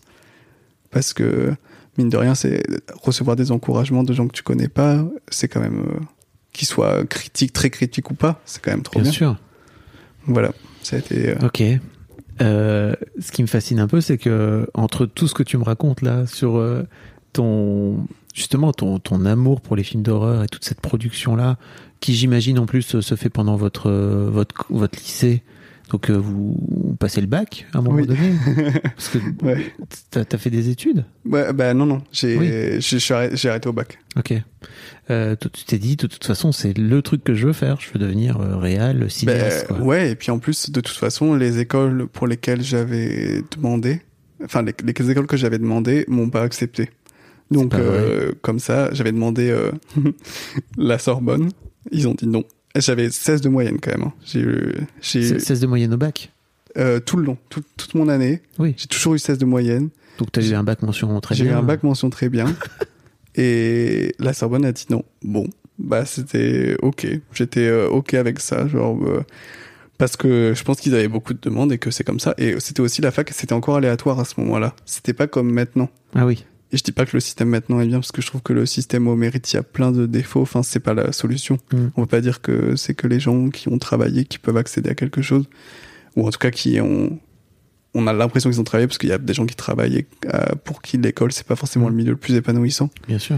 Mais et moi pour le coup je travaillais pas du tout, donc c'était vraiment pas l'exemple de ça. Mais mais en tout cas euh, c'était pas ça, c'était assez aléatoire et je pense que c'est ça en fait. C'est juste que c'était mon dossier n'a pas été retenu et voilà. Et tu te dis pas, euh, il faut que je fasse, euh, je sais pas, il faut que je, il faut que j'apprenne, il faut que je fasse des études dans le cinéma, etc. Tu te dis juste, euh, j'ai appris plein de choses en faisant. Enfin, je sais pas comment. Mais c'est ça. je pense que je pense que à force de faire et à force de rencontrer des gens qui le font et tout dans les festivals, même si c'était c'était pas des des des, gens de l'imaginaire collectif qui font que tu dis ah j'ai rencontré cette personne qui m'a appris ça, mais c'était des gens euh, qui le faisaient, qui faisaient ce métier. Bah je pense que j'ai appris. euh, il me reste plein de choses à apprendre et je me rends compte qu'à chaque tournage on apprend, mais mais en tout cas, j'avais l'impression d'avoir appris suffisamment de choses pour écrire mon film et pour écrire les drapeaux et pour après le faire et, et me dire que, bah, de toute façon, qu'est-ce que j'allais Enfin, c'est trop bien. Moi, je suis vraiment pour les écoles de. Enfin, de toute façon, je vais pas être pour ou contre, je suis pas un ministre. Mais, mais, mais je trouve ça trop bien de faire une école de cinéma et tout. Et surtout pour la culture qu'on y apprend et pour, euh, pour le, pour les contacts qu'on s'y fait. Mais c'est vrai que j'ai l'impression que pour- c'est le, le cinéma, c'est un métier. Peut-être que c'est pareil aussi pour euh, peut-être pas le journalisme en général. Je sais pas. Euh, Bah, en fait, tu peux apprendre. Pour moi, le, le journalisme, c'est un, métier que tu apprends sur le tas, en fait, euh, sur le terrain, à, faire de l'expérience. Mais c'est important d'avoir déjà des bases. Mais après, tu peux aussi les apprendre par, euh, je sais pas, des pairs, tu vois, par tes, par tes collègues, par si tu rentres en stage aussi, de te faire par un mentor, quoi, tu vois, qui va te, qui va t'apprendre aussi comment ça fonctionne. bah, Ça peut aussi marcher par ça, quoi, tu vois. Ouais, et tu peux, euh, à force de faire, euh, je sais pas si t'as commencé avec les podcasts ou si tu faisais euh, autre chose avant, mais en tout cas, les podcasts, j'ai l'impression que, tu peux très bien en apprendre à en faire dans des écoles, mais que tu peux aussi en faire, en écouter et, et juste aussi interviewer des gens et Ouais. comprendre qu'est-ce qui marche, qu'est-ce qui marche J'ai l'impression que tu as beaucoup appris, toi. En, tu disais tout à l'heure en plagiant, en- avec euh, une petite moue, euh, l'air de dire je suis pas très fier et tout, mais j'ai un peu l'impression que tu as beaucoup fait ça, tu as beaucoup copié, entre guillemets, pour finir par euh, y mettre toi aussi ta propre, euh, ta propre patte dedans au fil de Bah, l'eau, quoi. Ouais, carrément. En tout cas, c'est vrai que quand on faisait, ben, pour le coup, ça a vraiment commencé comme un remake de Paranormal Activity. On refaisait les scènes. Et du coup, il fallait comprendre comment ils faisaient les accélérés des nuits, parce qu'ils ne tournaient pas des nuits entières quand même. Enfin, peut-être. Mais en tout cas, non, je lui ai compris que si on accélérait, qu'on faisait une boucle, ok, on avait l'impression que c'était une nuit entière. Enfin, je veux dire qu'on filmait la nuit entière alors qu'en fait non. Enfin, on comprenait du coup des, je comprenais des stratagèmes. Ok, ils mettent la caméra là. Ok, quand on filme deux personnages qui se parlent, on peut pas briser les 180 degrés parce que sinon effectivement ça fait un truc bizarre. Mais en fait, on a juste besoin de le faire pour le comprendre. Enfin, quand tu le fais et que tu arrives au montage devant ton ordinateur, tu te dis bien, waouh, de façon, vraiment le- la spatialité de cette, ça se dit pas du tout spatialité. La, dans l'espace, cette scène ne marche pas du tout. Et bah, enfin, trop bien qu'un prof le dise. Et c'est une façon de l'apprendre, mais moi je pense juste il y a différentes façons d'apprendre les Mm. choses et le faire et s'en rendre compte face à un écran d'ordi, c'est quand même. Moi, on a vraiment le seum quand même. Enfin, du coup, on a tourné toute une journée pour se rendre compte que son champ contre champ il est pourri et qu'on Ouais. comprend rien où on est. Et on le refait plus. Et on, on le sait. Oui, c'est plus simple de l'apprendre. Enfin, c'est plus vrai de l'apprendre dans la pratique. En tout cas, après, Et enfin- après d'en payer le prix, entre guillemets. c'est ça. Est-ce que c'est plus. euh, alors, je pense que ouais, c'est c'est ni plus. En tout cas, je pense vraiment perso que c'est ni plus ni moins. C'est juste euh, différent. Et, et go faire des écoles. hein. Mais non, mais je comprends. ouais. Euh, ouais, je voulais te, je voulais te brancher aussi sur euh, comment t'en es venu aussi à t'intéresser aux films euh, en venant des films d'horreur comme ça, et de ta passion pour les films d'horreur, euh, à des films qui sont plus euh, bah, comme ce, ce à quoi ressemblent euh, les drapeaux de papier, qui sont plus des films euh, sociaux, enfin qui, re- qui ressemblent plus à du cinéma français, comme je disais un peu au départ. Et il y, a- il y a un moment donné, il y a une rencontre avec Dolan, c'est ça qui joue Ouais. chez toi? Euh, enfin, une rencontre, j'aurais aimé, mais, euh, mais non, non, c'était euh, pour la fête des mères. euh, il avait fait Mommy et je voulais faire plaisir à ma mère. On n'était que tous les deux. Et je me disais, bah, ça s'appelle maman, donc quand même, il y a beaucoup de chances que ça lui fasse plaisir. Et en fait, euh, c'est à moi que ça a vraiment fait, pour le coup, le même choc qu'Esther, mais pas dans la peur, mais dans le, le bouleversement. Enfin, ça a été, euh, je sais pas si tu l'as vu, Ouais. Mommy, mais c'est quand même un peu tempête émotionnelle. Enfin, c'est horrible. Enfin, c'est dans le sens horrible, dans le sens trop bien, dans le sens où tu ris autant que tu pleures et puis tu sais pas vraiment ce que tu regardes, tellement c'est intense. Et, et c'est vrai que ce moment, waouh, ça a été, euh, ça a été quelque chose de, de pareil en fait. Ça a été Esther. Je m'intéressais pas du tout au drame ou aux comédies ou quoi que ce soit. Et Mommy. Et puis c'est le même processus. J'ai regardé le making of de Mommy, enfin le making of, les quelques images que je trouvais. Et puis pareil, et là j'ai compris, ah ok, donc on peut faire aussi pleurer les gens, on n'est pas obligé de leur faire peur, on peut les faire rire. et voilà, et après ça a commencé à faire des courts-métrages. Euh, c'était, euh, s'appelait Ceux qui nous restent, avec Zoé Adjani et Luna Miti. Et voilà, on a fait un film, euh, le- et là mon but en l'écrivant c'était, je veux faire pleurer les gens, je veux que quand ils regardent ce film, ils pleurent parce que j'ai pleuré devant Mommy, donc comment faire pour... euh, Et voilà, pareil, en fait c'est apprendre aussi comme ça. Ok, donc... euh, quels sont les ressorts qui font pleurer les gens, quelles sont les scènes, quels sont, comment un acteur il joue pour que les gens pleurent. Et en fait, c'était vraiment, tu sais, euh, chercher l'émotion plus que chercher à faire. Quand tu apprends et quand tu fais des Mm. courts métrages, en tout cas à des niveaux pas professionnels, parce qu'après, quand tu fais des courts métrages pro, c'est tout un truc et tout, c'est comme un long. Mais quand tu fais des courts métrages amateurs avec tes potes, j'ai l'impression que c'est, en tout cas moi, c'était plus comment provoquer ça chez les gens, comment provoquer le vomi d'hémophilie en vomissant dans les machins, et co- comment faire pleurer. Bon, Emma Pamphili n'est pas venue voir le film, mais quelqu'un devant le film. Ok, du coup, euh, c'est euh, moi ce qui m'a fait pleurer dans Mommy, c'est ça. Alors peut-être que s'il se passe ça, ça sera. Et c'est comme ça, du coup, que j'apprenais à moi ce que j'aimais et surtout. En fait, c'est juste des ressorts du cinéma qui sont importants quand même quand on écrit après, euh, quand rien que écrire la drama, enfin comprendre la dramaturgie d'un- scénario, les moments forts, les climax et tout, c'est important d'en comprendre les ressorts et de qu'est-ce qui marche chez le spectateur. Je sais pas du tout que j'ai vraiment, il me reste plein de choses à comprendre et à apprendre, mais en tout cas, euh, ce- cette façon d'apprendre me plaît bien. Et effectivement, c'est Mommy. Et voilà. hein. Après, j'ai regardé euh, les films des frères Dardenne, les films de Terrence Malick. euh, qui sont des films plus ou moins euh, les films de Fred Allen c'est très social les films de Terrence Malick c'est très poétique. Euh, les films de Richard Linklater que j'adore. Tu sais t'aimes bien? Bah oui, Boyhood c'est quand même un grand film Boyhood, c'est Before. Sunrise la, la trilogie la ou, euh, trilogie. ou euh, Days and Confused Génération Mm. je sais pas le titre français Génération quelque chose. Je- vraiment je connais que le titre français de base mais là c'est le titre anglais qui me vient. Mais mais ces films là tu vois euh, Boy- en fait c'était comme euh, Boyhood, non, mais j'allais dire Boyhood, c'est quand même c'est trop bien et c'est fou pour, pour expliquer aux gens, parce que je crois que vraiment, enfin, alors la trilogie Before euh, avec euh, Julie Sandro, c'est un, c'est un truc fou. Où en gros ils filment trois films ouais euh, à 10 ans d'écart à chaque fois, donc euh, les acteurs ont vieilli et l'histoire a avancé aussi, donc euh, c'est vraiment canon. Boyhood, il va encore plus loin, c'est qu'il filme un gamin et, et sa famille. Euh, c'est pas un documentaire, hein, donc c'est Non, non, les un- acteurs ça qui est vieillissent aussi. Euh, en un an, en un film, pardon, il, il les filme de ses 6 ans à ses 18. hein, ouais si c'est me c'est trompe 12 pas. ans C'est 12. il a filmé pendant 12 Ah, ans Oui, c'est ça, oui, pardon. mais du coup je crois qu'il a ouais il avait il a mais il finit à l'univers Hmm, spoil Non, bah, oui, oui. oui bah de toute façon c'est la vie de quelqu'un c'est pas non plus il finit à la fac, quoi. il finit à la fac et il commence et je crois que ouais, il a 5-6 ans Ouais. C'est quand même fou hein. Ouais. parce que c'est ça ce que tu dis c'est que c'est pas un documentaire. Parce qu'à la limite bon ce serait bon ce serait quand même fou de faire un documentaire sur 12 ans.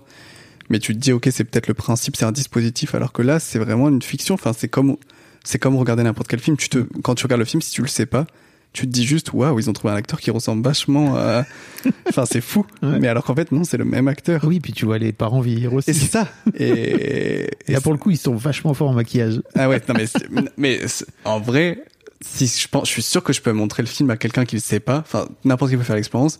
Et je pense que la personne a un vrai bug de, mais c'est trop bizarre quand Ouais. même. Parce que, en fait, ce qu'ils ont fait, c'est qu'ils ont tourné euh, trois jours par an. Et parce que du coup, évidemment, j'ai regardé un making of et tout ça. ils ont tourné trois jours par an pendant 12 ans ou cinq jours, enfin une semaine, un truc comme ça. Et du coup, euh, à chaque fois, ils se retrouvaient, ils tournaient d'autres choses, tous et tout. Mais enfin, c'est quand même incroyable. Enfin, je sais pas, je trouve ça fascinant comme dispositif. Mm. Et, mais tu vois, rien que d'en parler, c'est hyper inspirant, je trouve. Et ça te donne envie quand même de creuser. Enfin, je sais pas. Moi, ça me semble, ça me semble évident que ça te donne envie de creuser, de comprendre euh, pourquoi, comment. Et du coup, c'est ça en vrai. C'est juste cette, euh, cette, euh, cette motivation, cette curiosité. Il fait jouer sa fille dedans. Et ah oui, c'est vrai que c'est sa fille, la fait, sœur. La, la petite, quand elle est petite, elle est hyper. tu sens qu'elle prend plein de place et tout. En fait, j'ai un peu l'impression que, au-delà de son scénario, peut-être la gamine, elle a de moins en moins envie d'être dans le film. En fait, elle disparaît un peu du film. C'est un peu dommage d'ailleurs. Ouais, mais Euh, elle est bien. Mais, Elle, elle est trop bien, mais c'est vrai que tu sens qu'elle joue moins le jeu que quand Ouais. elle était gamine. Mais non, mais même l'enfant, tu te dis, mais comment c'est... Enfin, je trouve ça fascinant. Parce qu'ils ont pris un enfant de 5 ans. Ok, bon, bah, tu trouves un bon acteur, cool. Mais qu'est-ce qui te dit que déjà cet enfant aura envie de continuer d'être acteur? Et qu'est-ce qui te dit que déjà il va devenir... Euh, la notion de beauté, évidemment, n'existe absolument pas, mais en tout cas, dans l'imaginaire du réalisateur, il a quand même des acteurs qu'il a envie de filmer, d'autres moins. Mais ça veut pas dire... euh, c'est pas un physique, c'est... Enfin, c'est une psychologie qui se transmet dans le physique, mais est-ce qu'il va toujours l'intéresser autant en grandissant? Est-ce que l'acteur lui-même, le petit garçon, en grandissant, va toujours se dire, mais enfin, qu'est-ce que c'est que ça? Je suis devant une caméra. Enfin, je trouve ça, tous ces paramètres sont tellement énormes. Je trouve ça fascinant qu'il ait pris les risques et qu'il s'est dit, ok, ben c'est ce petit garçon-là que je vais accompagner pendant 12 ans. Enfin, c'est incroyable. Parce que Ethan Hawke, qui joue le père, bon, ben, il restera quand même Ethan Hawke pendant 12 ans Oui. mais il changera, mais il aura à peu près la, la même tête, la même force de jeu et tout ça. Mais le petit garçon, peut-être qu'il va devenir très nul, enfin peut-être qu'il il jouera extrêmement mal à 12 ans, peut-être qu'il aura une énorme crise d'adolescence et qu'il fumera que des pétards et que des pétards et que et que voilà, il voudra plus jamais faire de... enfin, c'était fou. Bref, fascinant. Donc c'est ça aussi quand même, c'est tous ces films là C'est tous ces films-là qui t'amènent vers ce, vers ce genre-là, en fait. qui m'amène vers euh, vers ce genre, vers euh, vers les drapeaux et vers euh, en fait juste euh, juste élargir ma cinéphilie et regarder de tout. euh, comme euh, je pense quand euh, quand quand t'aimes lire et que et que t'as envie de comprendre un peu tous les genres de livres ou quand quand tu fais des podcasts et que et que je suppose que hum, il y a autant des podcasts fiction que enfin Ouais, je suppose. il y a des podcasts Ouais. fiction des podcasts euh, sur le terrain des podcasts de trucs. Enfin je pense que c'est ça c'est juste essayer de comprendre tout ce qu'on peut faire pour savoir qu'est-ce qui te plaît. Là où quand je faisais des films d'horreur je regardais que ça. Du coup en fait j'avais pas conscience qu'il y avait peut-être autre chose qui pouvait me plaire tu vois. Et après j'ai commencé à regarder tous les genres de films. Et c'est quand même ça m'intéresse toujours autant les films d'horreur. Mais c'est vrai que les films de Richard Linklater et de Paul Thomas Anderson et tout ça m'intéressent euh, pas plus mais en tout cas d'une façon plus évidente maintenant que, que- Comment t'en viens alors à faire les, les drapeaux de papier euh, Comment tu te dis, euh, ok, bah il est temps de, de passer de mes films d'horreur et mes courts métrages que t'avais fait avec tes potes, etc. euh, à euh, let's go, on va faire un, on va faire un long. T'as as une idée Tu vas chercher un prod Comment ça se passe? Ben, je suis euh, au, au lycée et en terminale. Euh, et, et non, en fait, je me dis, euh, ok, j'ai envie maintenant, j'ai envie de passer à un truc professionnel. J'en ai marre de filmer mes potes, même si je les adore. Mais juste, euh, bon, ça fait quand même euh, euh, six ans, du coup, quand même, que je les filme. C'est un peu long. Enfin, filmer toujours les mêmes gens pendant six ans, c'est un peu long. Et même si je les aime beaucoup, je me dis, ok, maintenant, j'ai envie d'écrire un film que je vais produire. Et voilà, j'avais commencé à comprendre comment ça marchait, le monde du cinéma, de loin, sans le connaître, mais à juste, enfin, pas comprendre comment ça marchait, mais juste comprendre qu'un film, ça coûte 2 millions d'euros en France euh, pour les petits films d'auteur. 2 millions pour les petits films d'auteur, quand même, euh, à peu près. Euh, voilà, C'est beaucoup donc d'ar- c'est beaucoup d'argent. énormément d'argent. Pour toi qui viens de pas du tout là. Et moi qui fais des films sans rien. Mais du coup, je me dis, ah ok, donc en fait, c'est ça faire un film. Je commence à comprendre les rouages du truc et je me dis, bah non, mais j'ai envie de le faire. euh, maintenant, c'est bon, euh, mes potes, ça suffit, j'ai envie de faire ça. Et surtout, en fait, il y a une histoire qui me touche. euh, c'est celle du prisonnier que le portrait du prisonnier que je vois sur Libération. À ce moment-là, je cherchais un film à écrire. Ça me bouleverse. C'est un portrait d'un prisonnier qui fait une sortie sèche, sortie de prison sans l'aide de l'État, et hum, qui est raconté vraiment à la première personne. Il n'y a pas les questions des journalistes. Et enfin non, que pas la première personne, mais sans les questions de la journaliste. Enfin, c'est vraiment euh, juste lui qui parle. Mm. Et on sait que c'est pas lui qui l'a qui a écrit le. Enfin, comment je me perds, pardon. C'est un une portrait quoi. C'est une C'est interview. un oui. interview sans les questions. Ouais. Et, hum, et du coup, ça me bouleverse complètement. Et voilà, je me dis, j'écris et je l'écris. Je me renseigne euh, et voilà, j'écris le scénario et je l'envoie par mail. À, je l'envoie par mail à des boîtes de prod à Paris, dont j'identifie le travail et dont je me dis, ok, ces gens sont accessibles, euh, accessibles entre guillemets, mais plus accessibles que Gaumont Pâté, parce qu'ils produisent des films indés et parce que euh, ils font des films qui ressemblent aux films que j'ai envie de faire. Et, hum, et voilà, je leur envoie par mail et je les appelle toutes les semaines vous avez lu mon scénario, je vous ai envoyé un scénario. Vraiment, la plupart, ils me disent, euh, bah, enfin, bah, passe ton bac, genre, euh, qu'est-ce que tu veux? Qui es-tu? Et surtout qu'en France, le film d'horreur, il a aucune crédibilité. Bien sûr. Et en plus, les films d'horreur que tu fais de façon amateur avec tes potes, ce que je comprends, déjà. Mais même les gens qui font des films d'horreur de façon professionnelle, enfin, qui font des films d'horreur, en France, bon, mais là, c'est biaisé parce que Julia Ducournau vient d'avoir une palme d'or et c'est trop bien. Donc ça va changer beaucoup de choses. Et Grave avait changé beaucoup de choses, mais avant Grave, je sais pas si tu te souviens, mais c'était vraiment mais un peu miskin quand même les films d'horreur dans le cinéma français. mais dans un sens, moi j'adore. Hein. Je parle, je critique pas du tout le film d'horreur, je critique la façon dont on les traite, tu vois, parce que bah c'est hyper pas crédible. Enfin c'est genre oh, un film d'horreur. Enfin, alors que bah à Montréal ils sont trop contents d'avoir un ado de 12 ans qui fait un film d'horreur et de le recevoir. Il lui paye la chambre, euh, il lui paye à manger. Enfin, tu vois, alors que en France, personne m'a jamais. Mm. Mais ce que je comprends, c'est que t'es vraiment amateur. Enfin, je suis pas en train de dire genre pourquoi personne m'a appelé en France. Bah, t'as le droit, Mais- en fait. Hein. mais- Parce que la preuve, ils l'ont fait à Montréal. Oui, mais au-delà de moi, parce que bah, c'est complètement amateur, quand même, j'ai l'impression que c'est c'était pas très crédible d'être un réalisateur de films d'horreur. euh. C'est en train de changer trop bien, merci Julia.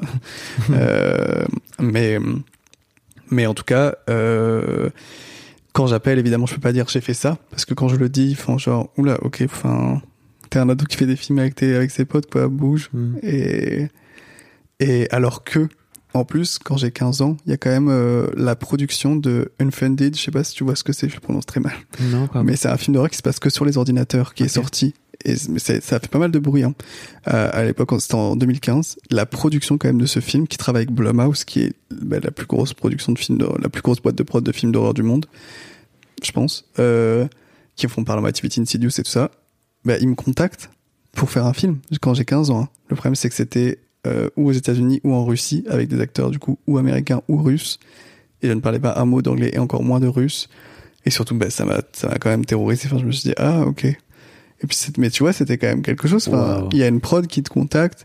Évidemment, je pense que, enfin, déjà, je sais pas chercher beaucoup plus loin.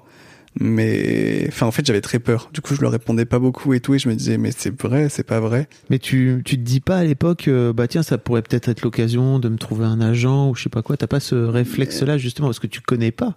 Mais non, mais parce que non, parce que c'est en, c'est, c'est, c'est, c'est des films d'horreur encore. Du coup, Ah je oui. me dis, mais tout le monde s'en fichera. Ouais.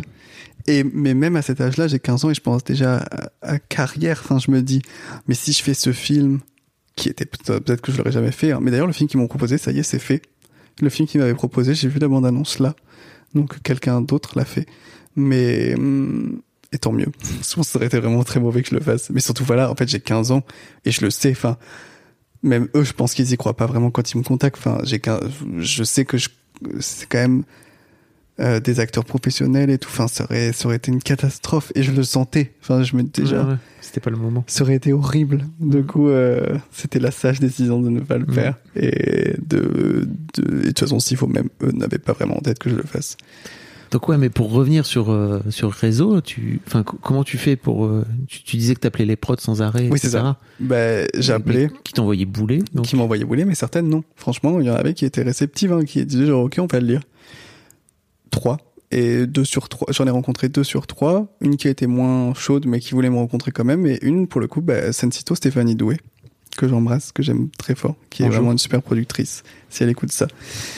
Euh, mais voilà, hein, elle m'a appelé, elle m'a dit, euh, viens, on se rencontre. Et, mais comme une, ma... enfin, elle a, je peux pas dire son âge, je sais absolument pas quel âge elle a en fait, mais en tout cas, peu importe. moi je la considère enfin quand je la vois je me dis mais ça pourrait être ma maman et moi je suis euh, très adolescent du coup je me dis euh, oh mais c'est juste qu'elle veut enfin c'est juste qu'elle veut me faire plaisir parce que je suis un ado et qu'elle veut me rencontrer pour me faire plaisir quoi Ouais, parce que c'est bien connu que les producteurs adorent euh, investir de l'argent dans des films juste pour faire plaisir pour à des faire ados. plaisir aux gens c'est ça alors mais non à, des- mais à des ados. à des adolescents ignorants. Mais non, en fait, euh, elle me dit, je veux produire ton film. hein. Et je lui dis, euh, vraiment? Elle me dit, ouais. Et je lui dis, ah bah, ok, go. Enfin, c'est parti. Et voilà. À partir de ce moment-là, euh, on se dit euh, qu'o- qu'on y va. Et, et, et Comment, tu trouves euh, Noémie Merlan, qui à l'époque avait pas encore, ou je me trompe peut-être dans la chronologie, mais avait, avait pas encore explosé Non, avec le, le portrait de jeune fille. Non, ouais, elle avait pas encore fait portrait. Du coup, le port- du coup, euh, Je l'ai vu sur un article à Allociné qui disait Noémie Allant, la révélation, truc, parce que je passais évidemment mon temps sur Allociné. Euh, et hum, vraiment les fans de cinéma qui adorent Sens Critique, du coup, euh, parce que c'est assez pas crédible Allociné, j'ai l'impression, pour les... Enfin, pour les fans de cinéma, pour les gens qui critiquent les films sur Internet, clairement, c'est... mais, mais voilà, euh, je passais ma vie sur Allociné et il y avait un article qui disait Noémie Allant, la révélation. Et je me dis, qui est-elle? Elle est incroyable. Enfin, parce qu'il y avait la bande-annonce d'un film qui s'appelait À tous les vents du ciel et elle est incroyable. Enfin, Mm. vraiment dans la bande-annonce, ça se voyait que c'était une grande actrice. Et je me dis, je veux la rencontrer, je, je veux écrire pour elle, en fait. Du coup, j'ai écrit, parce que je me disais, en plus, elle est pas très connue, donc peut-être que je vais pouvoir l'approcher. Et donc, j'ai écrit mon film en pensant à elle. Et je vois qu'il y a une avant-première, elle fait la promotion du Ciel attendra. Un film de Marie Castimation Char qui est super. Et elle fait, elle a un des rôles principaux. Et je sais pas si tu vois ce que c'est. C'était Ouais. sur les attentats Bien sûr. Enfin pas sur les attentats sur une fille euh, qui se radicalise. Mm. et euh, elle fait la promo et je vois qu'il y a une avant-première à Aix-en-Provence c'est à deux heures et demie de, voi- de train de chez moi. Ma sœur habite là-bas. J'y vais. Et j'ai pris un Airbnb ou j'ai dormi chez ma sœur. C'est plus j'y vais et à la fin du film tout le monde lui demande un autographe. Enfin tout le monde. Quelques personnes lui demandent un autographe. Et moi je lui donne le scénario. Je lui dis euh, je veux pas d'autographe. Il a juste écrit mon numéro à moi euh, j'ai écrit un film pour vous euh, voilà le film. Et elle me dit ok bon et, Et, je tu, me et dis tu passes pas par ton prod pour en disant. non, parce que c'était avant. C'était Ah, avant. ok, d'accord. Ouais, c'était. Euh... c'était Ah oui. En fait, c'était en même temps. En même temps que j'envoyais au prod, j'allais voir Noémie parce que je me disais si j'ai Noémie, peut-être qu'un prod va s'intéresser. Enfin, si j'ai Noémie, Bien joué. c'était pas. euh, J'avais vraiment envie que ce soit Noémie qui le joue, mais Oui, je tu me l'as disais écrit vraiment- pour elle. Oui, c'est ça. Mm. Mais je me disais si elle dit oui avant et que personne me dit non, peut-être que. Et Malin. voilà. hein. Enfin, j'y vais et je me dis elle lira jamais, elle s'en fiche. Et au final, un mois plus tard, elle m'appelle pour me dire euh, j'ai trop aimé le film, viens on se rencontre. Et voilà, on s'est rencontrés et elle m'a dit ok. Et, et c'était c'était parti avec Noémie. Waouh. Et t'as ton donc ton rôle principal aussi masculin qui est Guillaume Gouix Ouais. que j'adore moi. J'avais vu, mais je crois que moi je l'avais vu dans Les Revenants en fait. Ah bah moi aussi c'est là que j'ai m'avait- il découvert. m'avait buté dans Les Revenants. Mais il et puis cette série était trop bien. Cette série était folle. C'était incroyable quand même. hein. Pour moi, c'était l'une des premières séries françaises où tu te disais, ok, en fait, on est capable de faire des trucs euh, qui pourraient marcher aux US, tu vois, et qui pourraient. euh, Mais il y a eu même un remake d'ailleurs. Il y a eu un remake. Qui apparemment est nul. Mais Je l'ai pas vu, mais ah mais je suis content de savoir que parce que moi j'avais l'impression que c'était la première juste parce que j'avais 12 ans et que ça sortait quand j'avais 12 ans et que du coup c'est juste que je connaissais pas celle d'avant mais je me disais quand même ça a l'air d'être un événement. Euh, franchement, euh, ouais, parce que après, il y a eu vraiment plein, plein de de prod, euh, tu vois, de séries françaises de qualité, etc. Le Bureau des légendes, etc. Mais je crois que vraiment, Les Revenants, c'était une des premières séries diffusées sur Canal où tu te disais, ok, on sort un petit peu des séries TF1. euh, alors même si c'est bien, mais tu vois, Joséphine Ange Gardien, euh, ça a son public, hein, ou euh, Cordier jugé flic ou je sais pas quoi. Je sais. Non oui c'était c'est super mais c'est juste que c'est c'est pas de la c'est pas de la série ciné quoi enfin parce que les revenants c'était plutôt de la- une Ouais. série cinéma quoi avec Mogwai qui a fait toute la bande originale. Ouais, bien sûr. que j'ai écouté toute mon adolescence du coup. et du coup, mais tu vois, voilà, c'est ça. Mais en fait, c'est ça. Les Revenants, c'était une série d'horreur, donc j'ai beaucoup regardé, enfin d'horreur, une série un peu bizarre. Du coup, j'ai beaucoup regardé pendant mon adolescence. Et ben, et en fait, j'ai appris que Guillaume avait le même agent que Noémie. Et quand Noémie a dit oui, j'ai dit genre. Ah, et l'agent de Noémie m'appelle en me disant, franchement, euh, j'aime beaucoup ton scénario, choisis qui tu veux euh, chez moi hein, pour jouer Vincent. Enfin, choisis. Dis-moi qui t'as envie de rencontrer. Et après, évidemment, ce sera l'acteur de, déjà Oui. qui acceptera la rencontre, qui acceptera de lire et tout. Mais lui, il me disait, euh, moi, franchement, dis-moi ce qui t'a envie, euh, je verrai si tu peux rencontrer. Et ben, j'ai dit, ah, ben, moi, Guillaume, je l'adore. Et il m'a dit, go. hein. Et on s'est rencontrés. Et voilà, il a dit oui. C'était, euh, c'était, euh, c'était, mais j'étais tellement heureux et je suis tellement heureux et tellement reconnaissant qu'ils aient accepté ça parce qu'il fallait accepter quand même. hein. Enfin, du coup, j'avais 17 ans, j'arrivais, euh, j'étais, en- je séchais les cours pour venir les voir en avion et ils me voyaient arriver avec mon sac à dos que j'ai cassé d'ailleurs, ça y est. Enfin, c'est horrible là, mais je viens de me rendre compte De quoi? Mais que c'est mon ispac de toute mon adolescence que je viens de casser tout à l'heure, mais parce que j'étais pressé. Attends, attends, attends, mais c'est horrible. Bon, ben voilà. Ça va bien se passer. Je viens de me rendre compte que je fais le deuil de mon sac. C'est le début de la vie adulte. C'est trop triste. T'inquiète pas, C'est trop triste. ça va aller. Bon, tant pis. bon. Et je trouve, tu vois, que euh, ce film, pour ton premier long métrage, n'a aucun des défauts. Alors, j'imagine que tu le vois toi aujourd'hui et tu dis qu'il a plein de défauts, quoi, tu vois. Euh, mais je trouve qu'il n'a aucun défaut assez classique de ce que pourrait être un premier film, tu vois. Ou parfois, tu vois souvent des premiers films au cinéma d'un premier réal ou d'une première réal. Et il y a des bouts qui manquent, tu vois, où tu sens qu'il y a des transitions qui ont pas marché ou des intentions, bah, comme tu disais euh, tout à l'heure avec euh, Paranormal Activity, où t'as, tu, tu sens qu'ils ont tenté un truc et qu'en fait ça marche pas et qu'ils essaient de ils essaient de se démerder comme ils peuvent au montage, etc. Et franchement, ton film il se tient euh, du début à la fin, quoi, en termes Non, de réel et tout. T'as une vraie beaucoup. intention. Non, mais vraiment, je, je te dis ça très sincèrement. T'as une vraie intention. Euh, et tes, et tes- personnages, enfin ton duo de, de personnages, ça marche, marche super bien, quoi. Oh, Vraiment. merci beaucoup. Merci, ça me fait trop plaisir. Moi, je le, je le vois, je le, je le vois moins comme ça, du coup, avec le, le temps qui passe, mais ça me fait trop plaisir de. Qu'est- Qu'est-ce qui pour toi, euh, qu'est-ce que tu ferais différemment aujourd'hui? Euh, je sais pas, c'est difficile. euh, En, en fait, non, je je pense que je le ferai pas différemment parce que je suis trop content que ça se soit passé comme ça et, et, et, et je suis trop fier de ce qu'on a fait. Même si la fierté en France, c'est un peu euh, assimilé à la, à la, à la prétention, j'ai l'impression. Enfin, j'ai l'impression que quand t'es fier de quelque chose, on te dit que. Ça serait bien qu'on change ça, tu vois. Donc vas-y, dis Ouais. que t'es fier. Mais alors que moi, je trouve que non, au contraire, la fierté, c'est juste que t'as beaucoup travaillé sur quelque chose et que t'es content de ce que t'as fait. T'as as le droit de dire que t'es fier de ton truc. mais je suis fier de mon truc, mais en même temps, avec plus le temps passe et plus effectivement, je me rends compte que que qu'il y a plein de choses que je ferais, mais dans le sens où, euh, en fait, c'est juste par exemple comment je placerai ma caméra parce que j'ai l'impression d'avoir appris d'autres choses. Mais tu vois, ça veut rien dire parce que là, je dis ça, je vais faire un autre film, et puis dans quatre ans, je me dirai, ah, bon, je placerai encore ma caméra autrement, et puis j'ai l'impression qu'un film aussi, ce qui est beau, c'est parce qu'il raconte un moment. En fait, même si pour le spectateur, ça veut rien dire, euh, toi, intimement, tu regardes le film et ça raconte qui t'étais à ce moment-là. Et ça raconte, ok, à ce moment-là, bah, j'aimais quand la caméra, elle bougeait beaucoup. Peut-être parce que je cherchais encore et j'avais peur de la poser parce que ça voulait ça affirmerait quelque chose que j'étais pas prêt à affirmer, tu vois.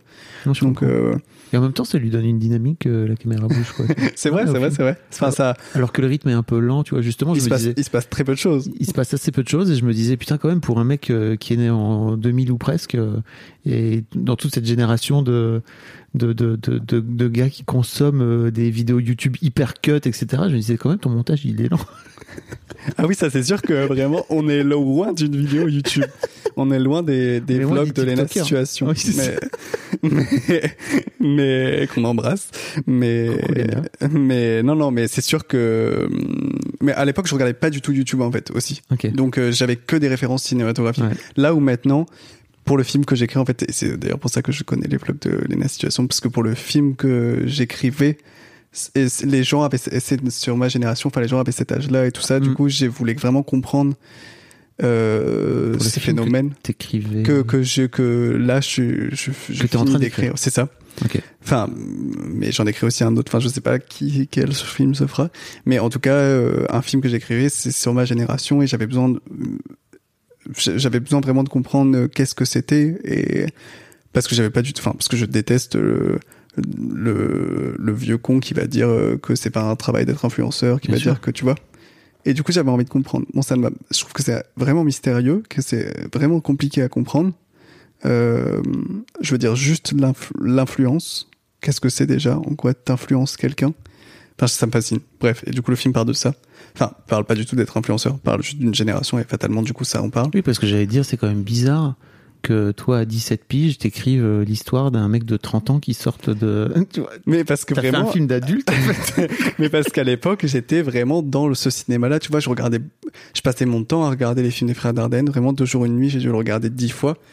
Et, et, la- et, euh, ben voilà, une- la, vie- les, euh, les chaînes YouTube euh, de Squeezie et tous Ouais. ces gens, je n'avais, je ne savais vraiment pas qui c'était. Enfin, je, enfin, c'est pas que je savais pas qui c'était, je savais qui c'était, mais je n'avais jamais regardé ce qu'ils faisaient. Mais pas parce que j'accordais pas, enfin, c'est vraiment euh, juste parce que je passais mon temps à regarder autre chose, tu vois, c'est pas parce que j'avais pas envie. ouais je comprends Et du coup, bah, je trouve que on agit aussi beaucoup par mimétisme et qu'on et qu'on en fait on, on produit, mais que ce soit dans tout et on parle de la façon dont on de ce qu'on consomme en bien fait. sûr Et du coup, quand tu consommes beaucoup les frères Dardenne où il se passe rien, même si vraiment j'adore leur cinéma, enfin c'est le but. Enfin, il se passe rien. Il se passe énormément de choses. En fait, c'est palpitant. Mais juste d'un extérieur, de quelqu'un qui regarde des films Marvel, il se passe rien dans la film. Alors qu'il se passe énormément de choses. Enfin, ils sauvent des enfants. Elle cherche un travail pour pas se, enfin, elle cherche à ne pas se faire virer et tout. Enfin, il se passe beaucoup de choses. Mhm. Mais juste, euh, voilà, c'est, pas. Et euh, même dans ton film, il se passe, enfin, tu vois, dans les drapeaux aussi, finalement, il se passe oui, il se passe des choses. Mais intérieurement. Mais c'est ça. Et puis effectivement, quand tu regardes Captain America à côté, il enfin, t'as l'impression que le rythme est très différent. Et, et voilà. Donc, euh, Tu disais, c'est quoi les, les films, pour parler un petit peu de, de, de ton futur, c'est quoi les films sur... T'es en train de bosser sur deux films en même temps, c'est ça? Ouais. Euh, parce que je sais pas du tout lequel va se faire et parce que c'est vraiment dur. Je me rends compte un deuxième film. Euh, Moi, j'allais te dire, il n'y a pas un truc un peu de... Tu sais, souvent, les humoristes, ils disent un truc, ils disent que leur première, euh, elle roule euh, comme pas possible, parce qu'en fait, en général, il y a des amis qui viennent les voir, etc. C'est leur Ok. première, c'est la première de leur spectacle. Il y a un truc un peu galvanisant, et qu'en fait, souvent, le deuxième, enfin, donc le lendemain, en général, euh, c'est c'est super dur, parce que d'un coup Ah, d'un seul, ah tu oui, tu veux pas dire le deuxième spectacle, tu veux non, dire non, le, le- la deuxième de leur nouveau spectacle, elle est très très dure parce que bah justement il y a plus cet effet de nouveauté et qu'il y a un truc où il faut rentrer. dans- T'as, t'as- justement, t'as pas un peu Ah, cette, cette peur là, toi, de. de Bah, dire- bah, du coup, c'est des, c'est des temps qui sont tellement différents. J'aimerais que ce soit une nuit qui sépare les deux films, mais c'est des temps qui sont tellement longs que. Mais je pensais que tu vois, on rentrait dans le cinéma, on faisait un film, c'est vraiment ça que je me disais, et une fois qu'on a fait un film, c'est bon. Et c'est pour ça que je mettais beaucoup d'énergie dans les drapeaux de papier, et je pense que c'est pour ça que ça s'est fait. Parce que vraiment, j'y passais du matin au soir. hein. Je pouvais. Enfin, c'était vraiment l'obsession de faire les drapeaux pour après pouvoir faire des films, en fait. Et en fait, non. Oui. Vraiment, j'ai fait les drapeaux. Et, et je me rends compte que c'est le deuxième film le plus dur. Euh, bah, évidemment, sauf si t'as fait un premier film qui a fait euh, euh, 3 millions d'entrées et que, et que c'est la comédie de l'année. Je pense que oui, t'as quand même moins de soucis. Enfin, ça va. on Ça... t'ouvre des portes, mais même en fait, je crois que si tu fais un four ou deux, après c'est fini. Bah c'est ça, oui. En fait, ça, ça part et ça, enfin, ça vient et ça part très Mm. vite. De toute façon, j'ai l'impression. Mais c'est vrai que quand tu fais un premier film qui est indé, qui est avec très peu de budget, euh, qui est un drame, qui donc qui n'est pas un film grand public et tout, bah le deuxième euh, rame. Hein, franchement, sort les rames et, et pas gay. Enfin, c'est vraiment dur. C'est c'est c'est c'est pas facile. Mais en même temps, j'ai énormément de chance. Enfin, je dis c'est vraiment dur, mais je suis payé pour écrire un deuxième film. Hein, c'est ma Donc, vie. tu déjà un producteur. Enfin, t'as déjà un J'ai un producteur. producteur qui t'a payé pour écrire Ouais. cette suite. Enfin, cette suite, ce deuxième ce, film. ce deuxième qui n'est pas les drapeaux Non, de papier la 2 suite. mais je pense qu'on franchement va s'épargner euh, un 2 dans des films comme ça ça mais mais mais ouais ouais je suis payé et tout c'est ma vie tu vois donc euh, c'est trop bien enfin c'est incroyable et, et j'ai j'ai trop trop de chance Mais c'est intéressant de dire que tu pensais de l'extérieur que tu. Bah ouais. Ça serait plus simple en tout je me dis c'est vraiment go hein. enfin tu feras les drapeaux de papier après ce sera ce sera ta vie et ce sera un film par an comme François Ozon pas du tout euh, avant avant d'être François Ozon il faut faire des films il faut apprendre il faut comprendre et j'ai encore beaucoup de choses à apprendre mais en tout cas j'apprends en écrivant avec euh, avec des gens avec mes producteurs et et voilà hein. et c'est pour ça que par exemple tu vois là où le premier film je passais j'ai regardé énormément d'entretiens de prisonniers de j'ai lu j'ai appelé des prisons enfin c'était ça et là la documentation pour le deuxième film bah, c'est les vlogs d'août de la situation Donc vraiment, c'est des quand même, c'est des enfin, il y en a pas un qui a plus de valeur que d'autres, évidemment au contraire, mais juste c'est des documents, enfin Qui sont plus, ils sont, ils sont plus accessibles en tout cas. oui c'est ça. toi. Enfin, en tout cas de film en film, c'est ça que je trouve passionnant aussi, c'est que vraiment euh,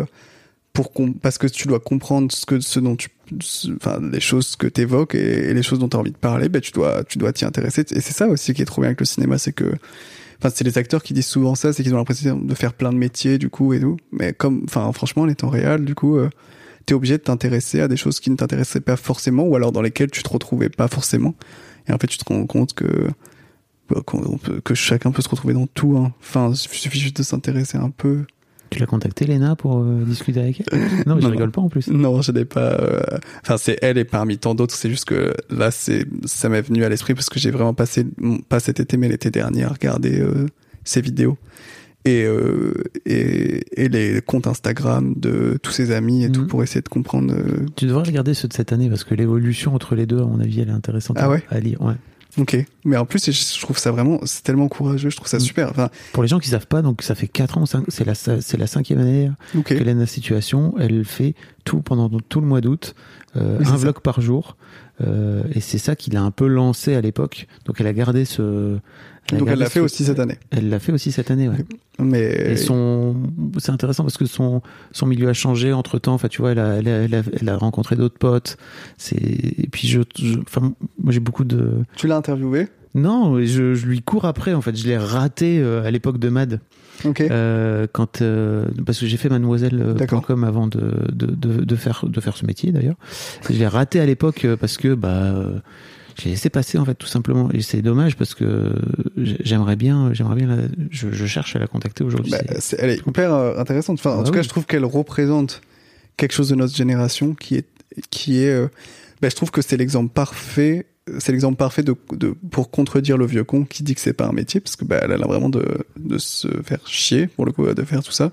Enfin ça a l'air de lui plaire mais ça a l'air vraiment chiant et ça a l'air d'être un travail enfin je veux dire beaucoup de travail ouais c'est ça un travail énorme c'est ça enfin chiant dans le sens euh, labeur tu vois enfin mm. compliqué.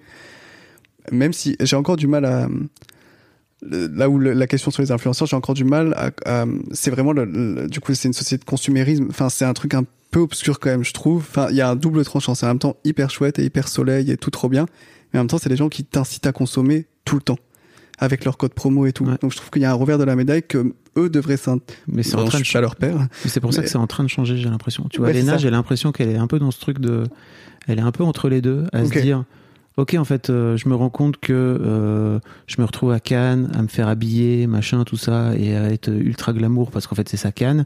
Et d'un autre côté le lendemain j'y suis allé j'étais euh, je m'en battais les couilles j'y suis allé comme ça. Et en fait j'étais beaucoup mieux euh, à pas ah, fait maquiller coiffer etc et je trouve qu'elle est un peu dans ce truc de enfin moi ça va m'intéresser de de voir euh, le jour où elle va avoir un déclic, euh, justement, tu vois, par rapport à, la société consumériste, et je sens qu'elle touche, elle y touche du doigt, mais elle l'a pas, parce que c'est.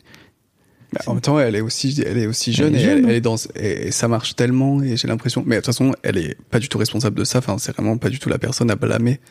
Parce que en fait, elle est, elle, elle, est juste notre société. Bien sûr. Finalement, euh, on est tous. Et le jour où elle va basculer, ça va être intéressant à voir ça. comment. Et, j'ai l'impression qu'en plus, elle est très intelligente. Enfin, que du coup, elle va très vite le comprendre. Mais c'est ça qui m'a. Mais moi aussi, ça m'intéresse vraiment de quand les gens qui ont autant d'influence, parce que bah, ils ont de l'influence, parce qu'elle est dans le métro partout là. C'est pour hmm. ça que je pensais à elle en fait en arrivant, parce que dans le métro, elle était là.